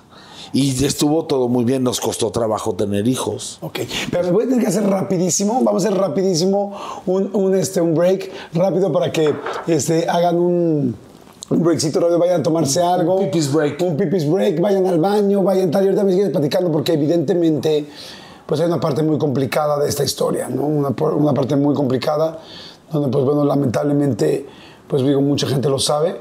Eh, pues Mara se enfermó también de, de- de cáncer y, y me gustaría que tocáramos un poquito ese tema, si estás de acuerdo y si a ti te parece bien. Tienes, pues evidentemente, a, a- a tu hijo, a Mariano, porque también a mí yo admiro mucho, porque yo no me sabía toda tu historia de- del principio de la infancia, pero yo sí conozco a un papá luchón, yo sí conozco a un borrego siempre ayudando a los demás, yo, o sea, como que yo conozco esa historia a partir de ahí, ¿no? Un borrego de yo saco a mis hijos porque los saco adelante, yo veo cómo le hago porque pues porque tienes un corazón gigante. Entonces, eh, y creo que esta parte de la historia para mí es muy interesante porque a mí me habla lo que realmente es el amor verdadero. Y eso no es fácil encontrar. Yo no voy a tener una pareja, sino en un ser humano. Así es que este, vamos rápido a un refill. Por favor, si quieren ir a tomar algo, si quieren ir decíamos, al baño, si quieren este, descansar tantito y van a regresar, pero síguenos acompañando, síguenos escuchando. Hay gente que, que, que escucha las entrevistas mientras está haciendo que hacer, otros mientras están haciendo ejercicio, otros mientras están este, haciendo el amor. No lo sé. Qué rico. Qué rico. Felicidades. Qué rico, felicidades. Ahorita regresamos. Pues bueno, ya estamos aquí de regreso. Este, gracias a la gente de Stara Boutique Hotels, que la verdad es que eh, siempre es una locación padrísima. Está lindísimo, ¿no? Está- me encantó el lugar. Está espectacular, Súper ¿no? padre. Búsquenlo, bueno, ahí debe estar, eh, ahí, ahí debe aparecer Stara, Una gran opción como este hotel boutique. Ajá. Increíble. Está padrísimo. Oye, eh, sé que estábamos platicando ahorita de, de- de Mara, de cuando se conocieron, de todo este asunto, pero y me dices que en medio empezó a haber mucho trabajo. Te quiero hacer varias preguntas rápido nada más. Uno, ¿fuiste manager de Timbiriche? ¿Personal manager? ¿O viajaste con Yo ellos? viajé mucho con ellos porque yo era muy amigo de Diego, muy amigo de Diego, de Tania, de Lorena, de este, pues de todo Timbiriche, de esa última. Ah, de la etapa. última generación. Ok, perfecto. Y éramos brothers, brothers, y sí, sí viajábamos mucho. ¿Trabajaste con Paco Stanley? ¿Sí? ¿Cómo era Paco? Fíjate que gracias a Paco, eh, o sea, indirectamente me hice conductor de televisión porque cuando termina TVO, con la misma producción de Enrique y de Mapat, se hace una fusión de lo que era el programa de Paco y TVO y juntan a Paco con Gaby Rufo y se hace Llévatelo, que era un programa de variedades a mediodía donde había igual concursos, dinámicas, público y tal. Y entonces yo hacía el ensayo de cámaras, como si fuera yo Paco. Ah, o sea, tú te ponías como Paco. Como Paco, y entonces hacíamos los concursos y los participantes y tal. Y ya llegaba Paco y Gaby, hacían el programa y tal, tal. Pero yo agarré mucha escuela haciendo todos los días el ensayo como si yo fuera el conductor. ¿Y, y hacías bromas y Sí, todo? todo, todo. Y entonces sí, sí, sí, los conocí muchísimo. ¿Y te llevabas bien con Paco Me Stanley? llevaba increíble. ¿Cómo era Paco? A todo dar un tipazo, un tipazo, un gente noble, divertido, buen jefe. Oye, y Guerra de Chistes, ¿cómo, cómo se hizo? ¿Cómo nació? Pues Guerra de Chistes fue, fíjate, fue muy chistoso porque nosotros durante la- esa época, o más para acá, había un, equipo de fútbol de las estrellas.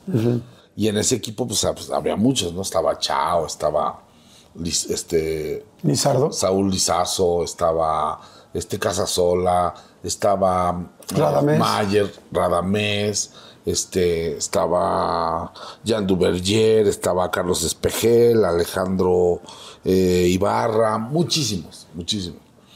Y lo llevaba Sabú. y entonces Pato Cabezut, que empezaba, que acaba- acababa de llegar a México, organiza un equipo, un partido en Tampico. Y nos vamos en camión. Y se descompone el camión. Entonces, en lo que llega el otro camión, pues para, para pasar el tiempo empezamos a contar chistes, Radames, Casasola y yo. Y estuvimos- ¿En el camión? En el camión. Estuvimos cuatro horas y media contando chistes sin parar. ¿Cómo que cuatro horas y media? Oye, y entonces la esposa de Chao, Belén, le dice a Radamés, güey, lo deberán de hacer profesionalmente esto, güey, están cabrones. ¿Tú siempre contaste chistes? Siempre. Desde chico. Desde chico. ¿Los apuntabas? No, me tenías- los aprendía, tenía facilidad. Ok. Sí. Y entonces ya pasó. Y eso yo me entero después. Y entonces Radamés junta a. Ah, y estaba Aitor Iturrios también en, esa, en ese viaje. Yo hubo una época que después de, bueno, ya casado con Mara, este, que me, alejo un poco yo de estar frente a las cámaras. Y hace el, el proyecto Radamés, Casasola y Aitor. El proyecto de Guerra de Chistes. Guerra de Chistes. Porque tú estabas no muy metido en la producción. así. ¿Cómo se llamaba? Se llamaba, este, no, no te untes cajeta porque se embarra la almohada, algo así se llamaba. te lo juro, No te untes cajeta porque se embarra la almohada. algo así se llamaba. Y entonces, a- a- a- según entiendo, a, a Aitor le sale una novela y estos ya tenían un par de fechas vendidas. En ese inter me invitan a verlos y yo voy a Brujas, a un lugar que se llama Brujas, ahí en Insurgentes Sur, a verlos en el show. Y esto estoy en el show y me subo a contar un par de chistes, la gente se caga y se Que diga que suba, borrego. y cuando está la gira, cuando se con- los contratan en Monterrey, este, Aitor le dice, yo no puedo ir. Y me hablan, me dice, güey, échanos, haznos el paro.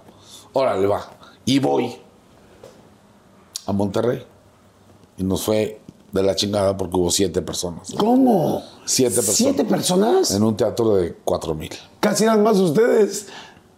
¿En un teatro a de cuatro mil? Sí. ¿Cómo, ¿Cómo le haces cuando hay cuatro mil butacas y hay siete personas sentadas? ¿Cómo te sientes? ¿Cómo lo sacas adelante? ¿Hicieron el show? ¿Cancelaron? ¿Qué pasó? Yo les dije, güey, hay que dar el show como si estuviera lleno. Y estuvo increíble. ¿En serio? O sea, las siete personas la pasaron increíble. Increíble. Regresamos a México y entonces consiguieron un lugar que se llamaba el Mamá Rosas, que era un lugar de pizzas también. Muy famoso, pero de pizzas. Muy famoso para pizzas, ¿no? Y entonces empezamos a dar show los jueves. Yo seguía con mi trabajo. Y entonces dije, güey, pero pues una lanita. Claro. Mariano tenía seis meses de nacido. O sea, tú estabas casado con Marita, ya te habías casado, ya habíamos ido a esa despedida de soltero Ya, no, ya. fatídica que tuvimos, no fatídica para mal, era de parejas, pero muy Esto chistosa. estoy hablando, este, Mariano nació en 2006, esto es 2007. Ok. Y entonces este, empezamos a hacer eso y invito a ver a mi compadre el show, a Memo del Bosque. Y ve el show y Memo que tiene una visión cañona. Que además Memo ha sido una parte importantísima de tu vida No, bueno, profesional. Memo es, parte- es mi hermano, sí, muy. Hemos trabajado juntos desde el 94 y desde el calabozo y desde los 90 juntos. Entonces lo invito al show y me dice, güey, ah, hay que hacer un programa de esto. Sí, sí. ¿Con Yo groserías? Yo siempre súper incrédulo, ¿no?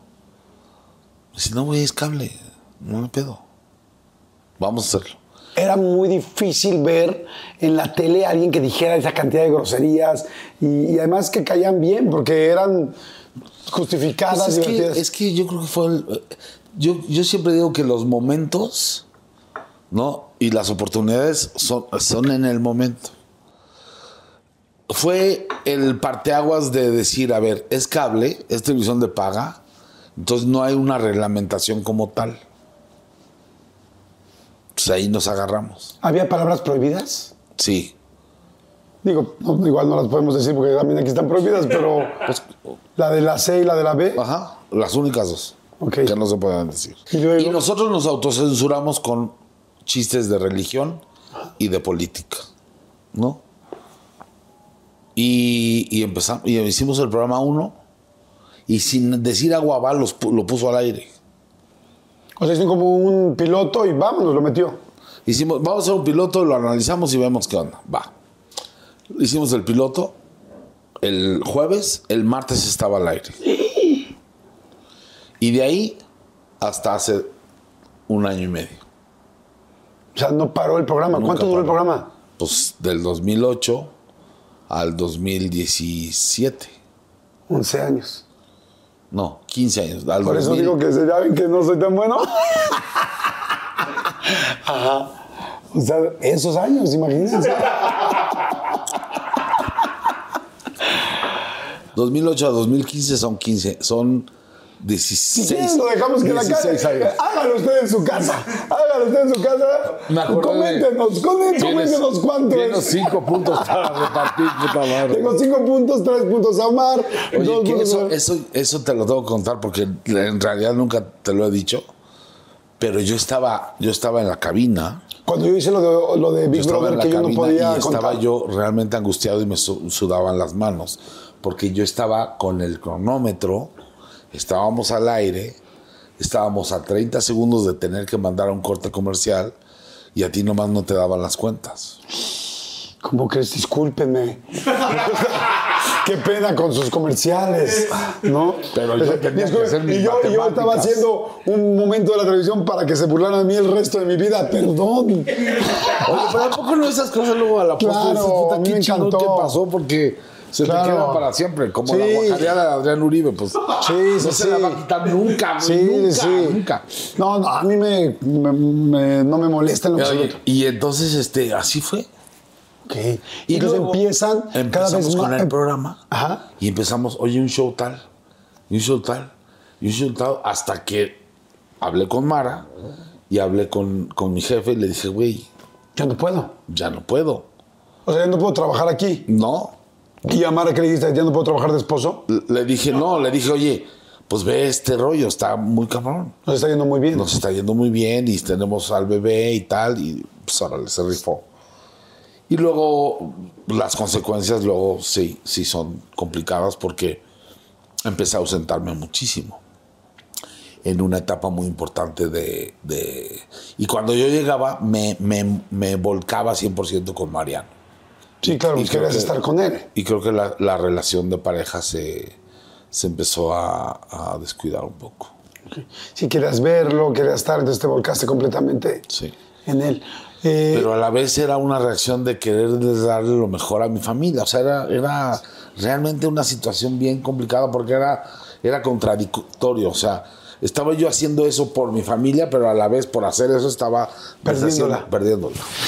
Estás diciendo una cosa bien interesante que yo creo que a muchos papás nos ha pasado, a muchos, cuando un papá es proveedor y es el único proveedor de la casa, eh, te vuelcas de repente, exacto, por, por llenar a tu familia y que no les falte nada y por otro lado les está faltando lo más importante que eres, eres tú. tú. Pero no nos damos cuenta. No. Sí, es complicado. Te entiendo muy bien, estoy seguro que hay mucha gente que está entendiendo esas esto. etapas, muchos hombres que están esas etapas de la vida te hacen madurar. Pero en ese momento no te das cuenta, cabrón. Y te defiendes. Y es un error. Y lo acepto. Y te defiendes diciendo, pero si yo trabajo, me mato. Pues sí, cabrón, pero no queremos tu dinero, te queremos a ti. Pero no se da cuenta. ¿Cuántos años habrá sido esto? Fue, no, no, no, no, no fue tanto. Sí, pero el trabajo era fuertísimo. Y entonces empieza a, mm, por un lado, todo lo bien que iba a Guerra de Chistes, era todo lo mal que iba a tu vida personal. Sí. Y tú podías llegar a Guerra de Chistes a hacer chistes y reírte y borrego y casa sola y todo el rollo y la Wonders y todo rollo. Aprendes, aprendes a subirte al escenario y a quitarte la parte privada y es tu chamba.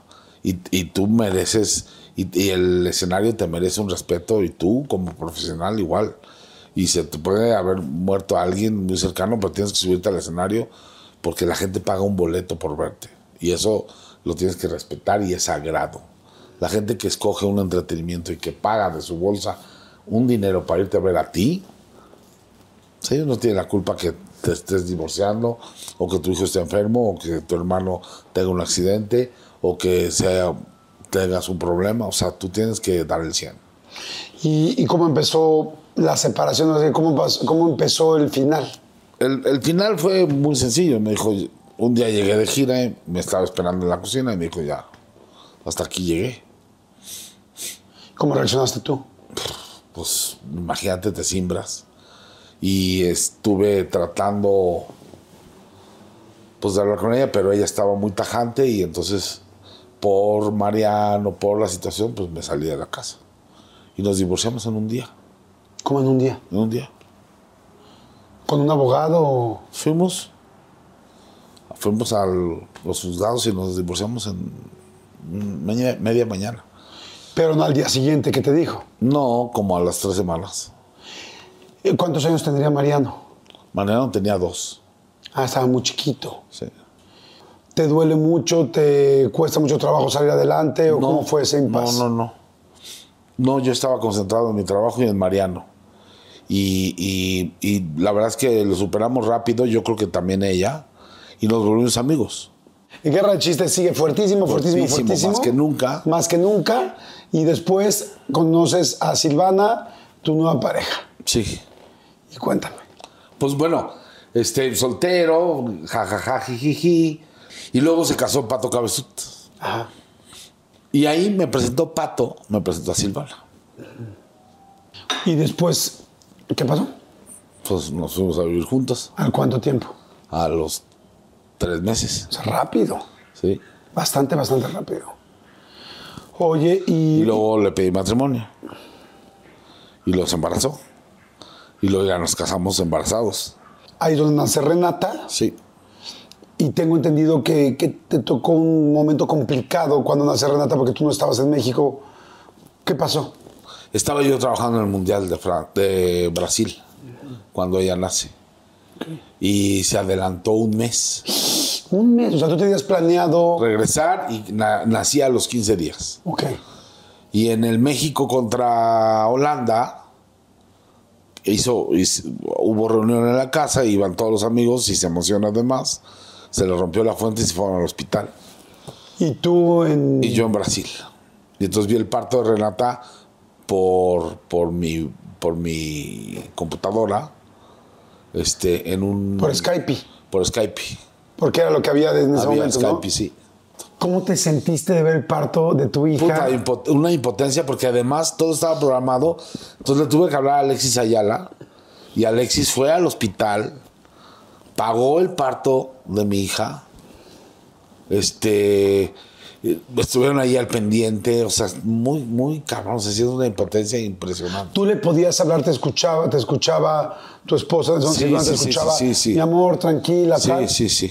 ¿Fue un parto natural o era.? No, fue cesárea. Bueno, mucho mejor, ¿no? Parto natural hubiera sido complicadísimo en Se Skype. hubiera ahí. acabado la pila de la. Sí, de sí, la- sí. Podría haber sido muchísimo tiempo. sí. Oye, y cuando terminan, yo me acuerdo que hubo, pues, portadas de revista y cosas como información como muy incómoda. Sí, pero falsa 100%. Entonces no te pega.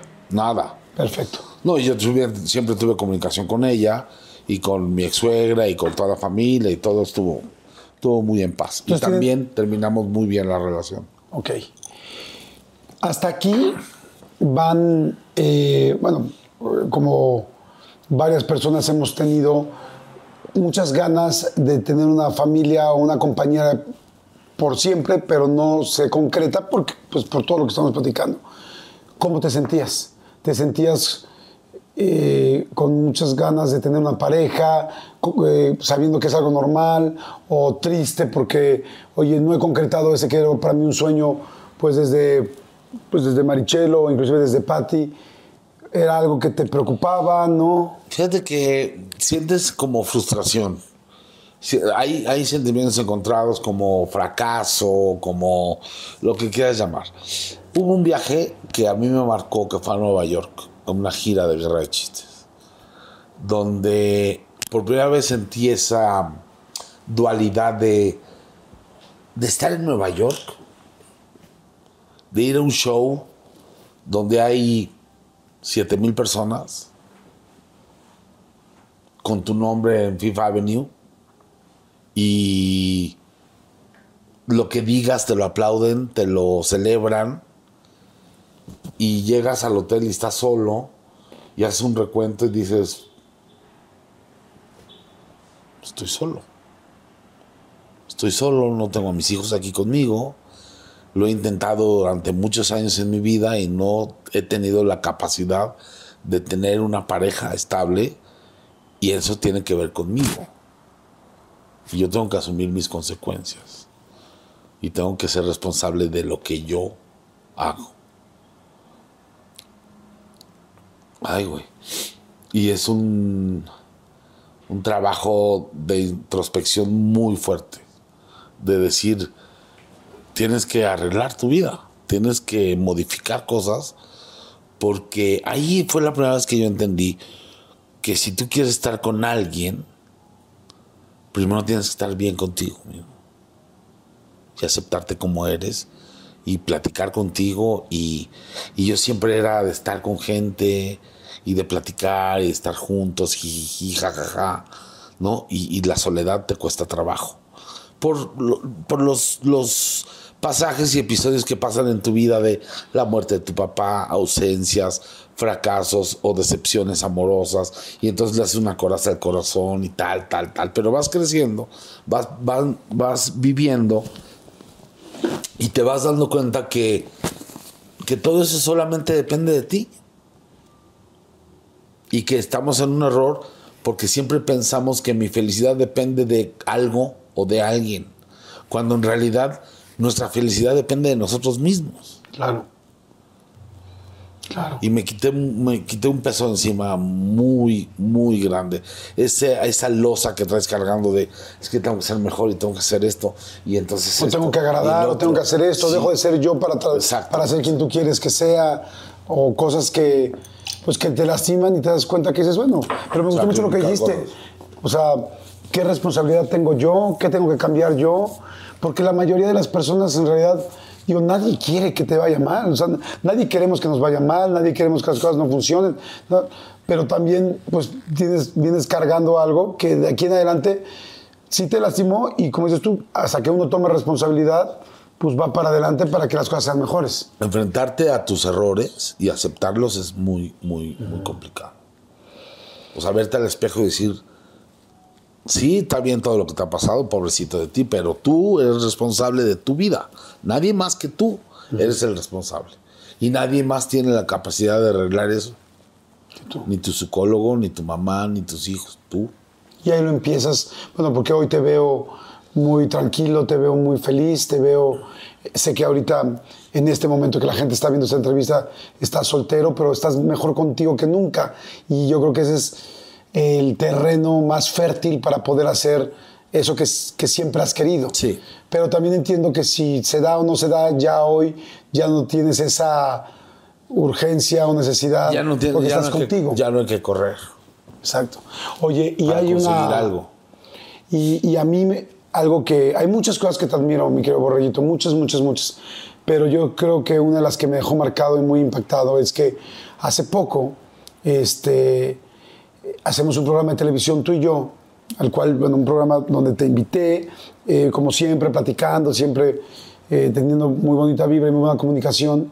Y te digo, ¿cómo estás? Y me dices, bien, pero preocupado. Te digo, ¿por qué? Y me dices, es que Mara, Marita, que yo la conozco, la conocí fantástico y la quise con todo mi corazón también, porque los conocí juntos y siempre la quise mucho, me dices, está muy enferma. Eh, y te digo, ¿qué pasó? Porque todavía no era público. Y entonces me dices, tiene cáncer. Y ahí empieza otra parte de la historia de un amor que es la madre de tu hijo, el amor que tuviste, tu primera esposa y creo que con la que más tiempo estuviste, y las cosas empiezan a complicar. Sí, y además que nos volvimos muy amigos. Y entonces, este, eh, e- ella se va con Mariano a Acapulco, al departamento. Este, se van dos semanas de vacaciones y se regresan una antes. Y entonces me dice, es que no me sentí bien.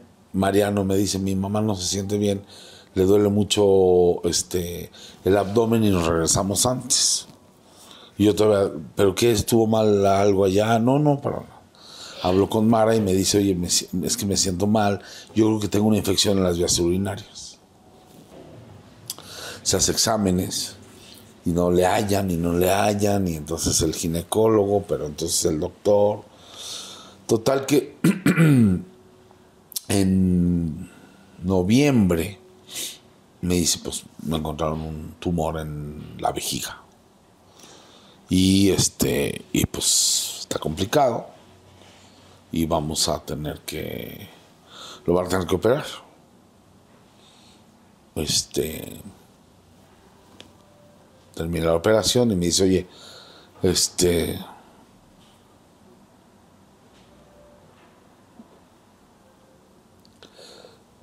tú has sido una de las personas más importantes en mi vida y quisiera que me ayudaras, ¿no? Y entonces es cuando me pide que si me puedo ir a vivir con ellos. Y entonces yo no lo dudé ni un segundo, le dije, claro que sí. ¿Tú Yo- estabas soltero yo- en ese momento? Yo estaba soltero, sí, claro. Soltero y vivía en Tecámac. Y entonces dejo mi casa en, en Tecámac y me traigo una maletita y me voy de, de Rumi a casa, al departamento de Mara con Mariano. Y pues a dormir en el sillón y a cuidarla. Y ahí experimenté un, un acto de amor incondicional con ella, increíble.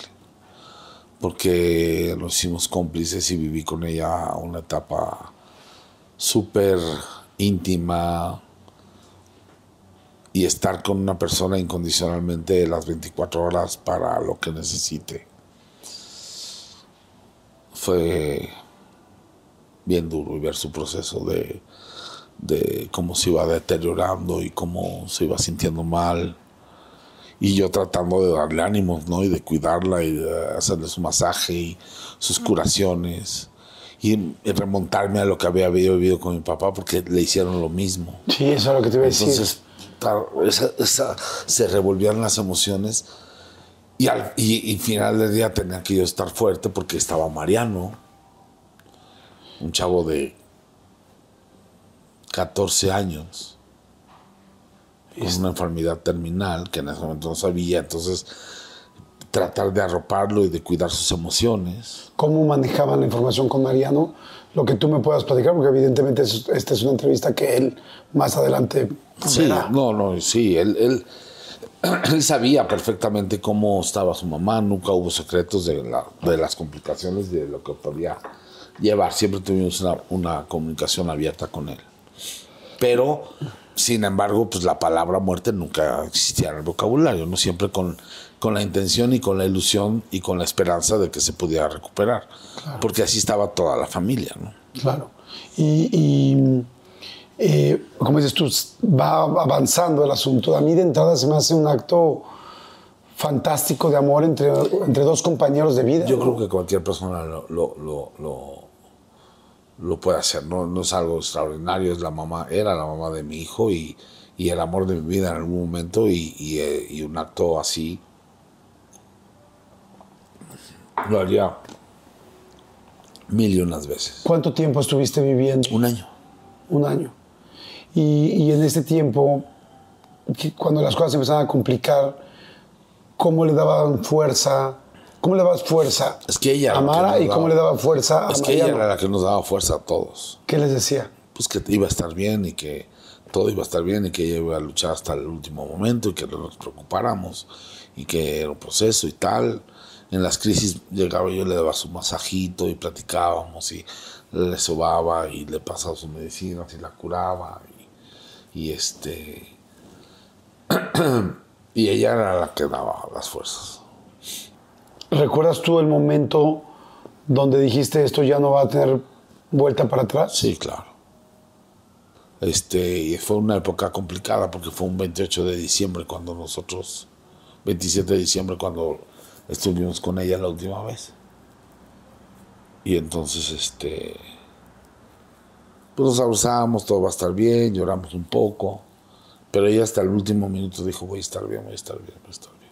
Pues mira, tú lo acabas de decir, el amor incondicional de una persona que fue la compañera de tu vida, la madre de tu hijo, eh, pero sí, sí creo que hay algo muy especial en ti, como te lo dije, querido Borreguito, de ese amor de ir, estar ahí. Todavía recuerdo una época donde todavía tú tenías pareja y hablaste con tu pareja y tu pareja te dijo, claro que sí, por supuesto, ve a vivir con tu pues ex esposa, ayudarle a sacarla adelante con tu hijo.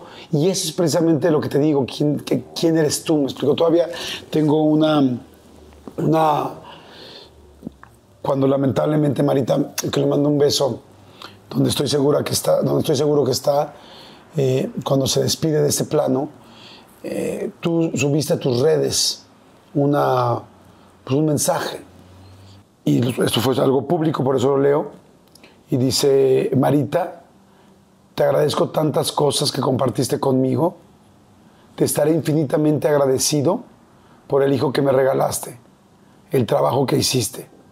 Espero me guíes para hacer de tu cacahuate, imagino que así es como le dicen a Mariano, un hombre de bien.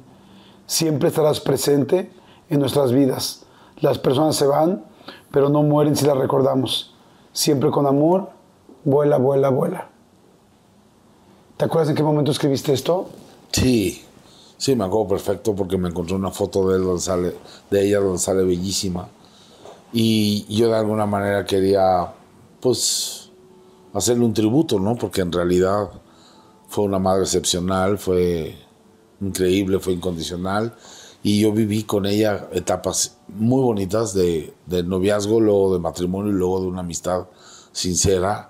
Y, y yo platicaba mucho con ella después de, del divorcio, después de estar separados. Éramos muy buenos amigos y, y- y- yo platicaba mucho con ella. Por eso el regresar a vivir con ellos fue tan fácil y lleno de amor. ¿Y cómo fue con Mariano? ¿Cómo fue cuando pues, lamentablemente pues, no se ganó esta batalla?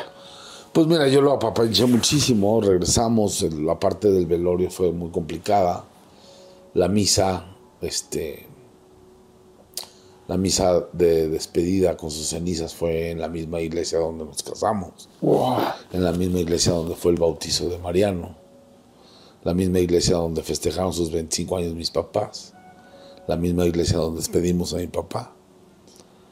Y al final Mariano tomó las cenizas de su mamá y salimos caminando de la iglesia. Y fue, un momento fuerte, ahí se quebró muchísimo.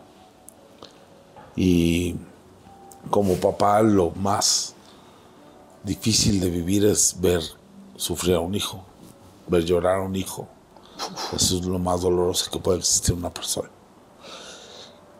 Y yo pues daría mi vida porque no pasara ni un minuto de sufrimiento, porque tus hijos son parte de ti y, los amas y los quieres proteger, pero hay cosas que no dependen de ti. Lo único que puedes hacer es tratar de ser sensato y, y lo más sabio posible para, para poderlos guiar. Y siempre la, la falta de su madre pues va- lo va a marcar y yo tengo que ser consciente que de ninguna manera voy a poder suplir esa presencia, pero sí tengo que ser mucho más cuidadoso y más, más atento a esas cosas para lo que le falta de, de su formación, de su crecimiento y de su, de su educación. Y un chavo que hoy tiene 16 años y que no tiene la presencia de su mamá es muy fuerte. Muy fuerte porque pues, porque finalmente puedes superar la muerte, pero la ausencia y los amores no. Entonces, pues siempre va a faltar. Mira, yo entiendo, te agradezco muchísimo tocar un tema tan delicado, te lo agradezco mucho, sobre todo porque más que hablar de una situación complicada, creo que da un ejemplo de vida del que yo siempre he tenido de ti. Y es, lamentablemente, esta situación, pues es una situación que mucha gente está viviendo y una situación que cualquiera podríamos vivir en cualquier momento. Y para mí es importante escucharte porque creo que nos inspira, que inspira a muchos papás y a muchas mamás, en el caso en el que esté, porque puede ser de ambos lados. hay cosas que no podemos resolver, pero hay cosas que sí podemos acompañar. Y eso es algo que, que me encantó. Si yo tuviera que poner una fotito en el ejemplo o en la definición de papá luchón, definitivamente te pondría a ti. Eres un papá que siempre ha estado presente con tus hijos, eres un papá que ha sido una excelente pareja, eres un papá que ha sido trabajador y un papá consciente, inteligente. Como platicamos ahora, decir, me equivoqué en esto, pero puedo mejorar esto, pero puedo tal. Eh, para mí eso es un papá valiente. Y yo solo quiero agradecerte este tiempo, amigo, agradecerte tantos ejemplos agradecerte tanta sinceridad y buena vibra de esta plática, pero quiero darte un obsequio, algo muy, muy, muy sencillo, pero que creo que es el momento más importante para que tú lo tengas. Y es este pequeño cofre que me gustaría que lo abrieras. Wow. Y, y este cofre, desde nuestro punto de vista, representa, te representa un poco a ti. Y hay muchas cosas que tiene uno y que puede dar y que puede regresar y que de repente puedes tener y de repente no puedes tener porque las estás ofreciendo, las estás dando, las estás prestando. Pero creo que hay un momento donde, donde hay cosas que uno no puede seguir prestando de la misma manera.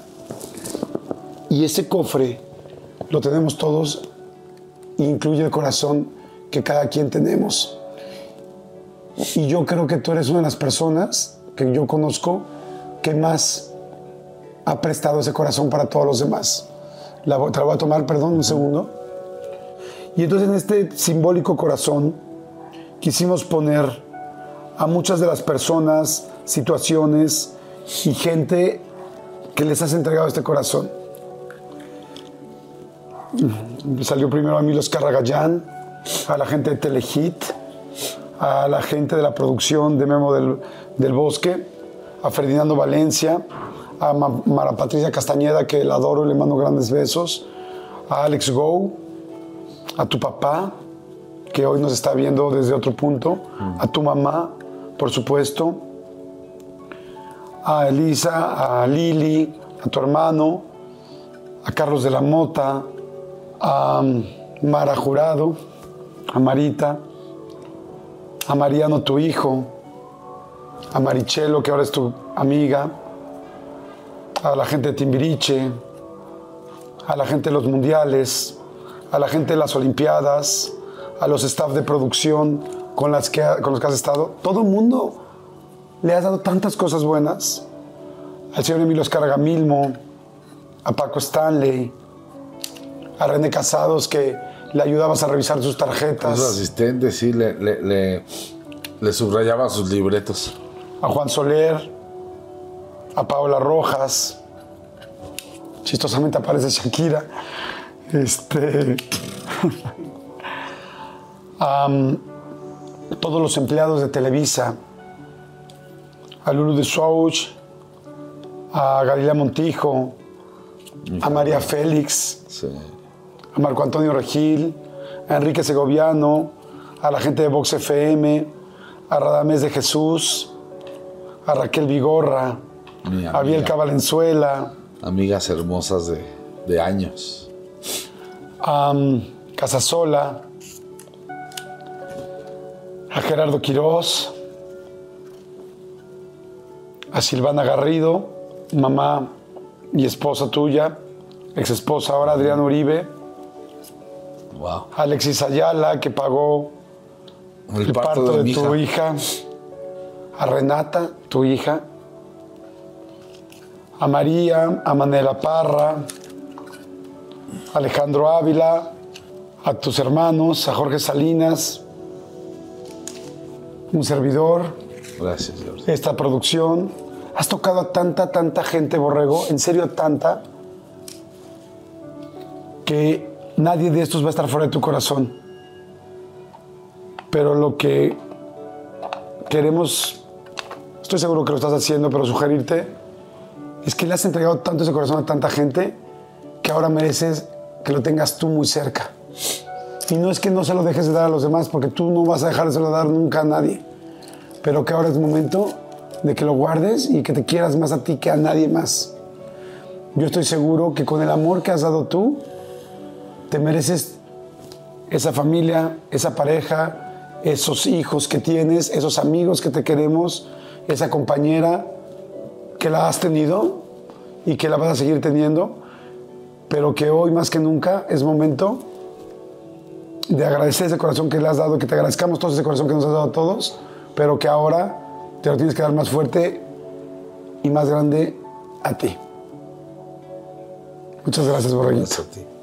Muchas gracias a todos. Ha sido de verdad una, una plática increíble donde he tenido la oportunidad, y me has dado la oportunidad de que la gente conozca más de adentro de lo que tú me conoces como amigo y que pocas veces tenemos la oportunidad de, de poderlo expresar y de, de hablar desde, desde el corazón. Pues amigo, Muchas te gracias. quiero mucho. Gracias por ese corazón que siempre me has prestado. Y, y estoy seguro que ahora, bueno, no ahora, siempre todos los que te amamos, te queremos y te adoramos aquí, estaremos siempre contigo. Y ahora estarás tú más contigo que nunca en la vida. Ahora que estás en esa etapa tan linda de tu vida, con ese corazón tan grande que has entregado. Muchas gracias, amigo. Gracias. Gracias. ¡Ay, pues señores! Todo el mundo debe tener un amigo así y estoy seguro que mucha gente tenemos el gran gusto de tenerlos y si tú no lo tienes es que posiblemente eres tú ese amigo. Les mando un abrazo, los quiero muchísimo, gracias por estar pendientes, gracias por siempre estar suscribiéndose, siguiéndonos y bueno, si creen que alguien le puede ayudar esta información tan linda que hoy nos dio eh, Juan Carlos El Borrego Nava, por favor compártanlo. Gracias amigo, muchas gracias, y nos vemos en la siguiente. Muchas Chao. gracias a todos.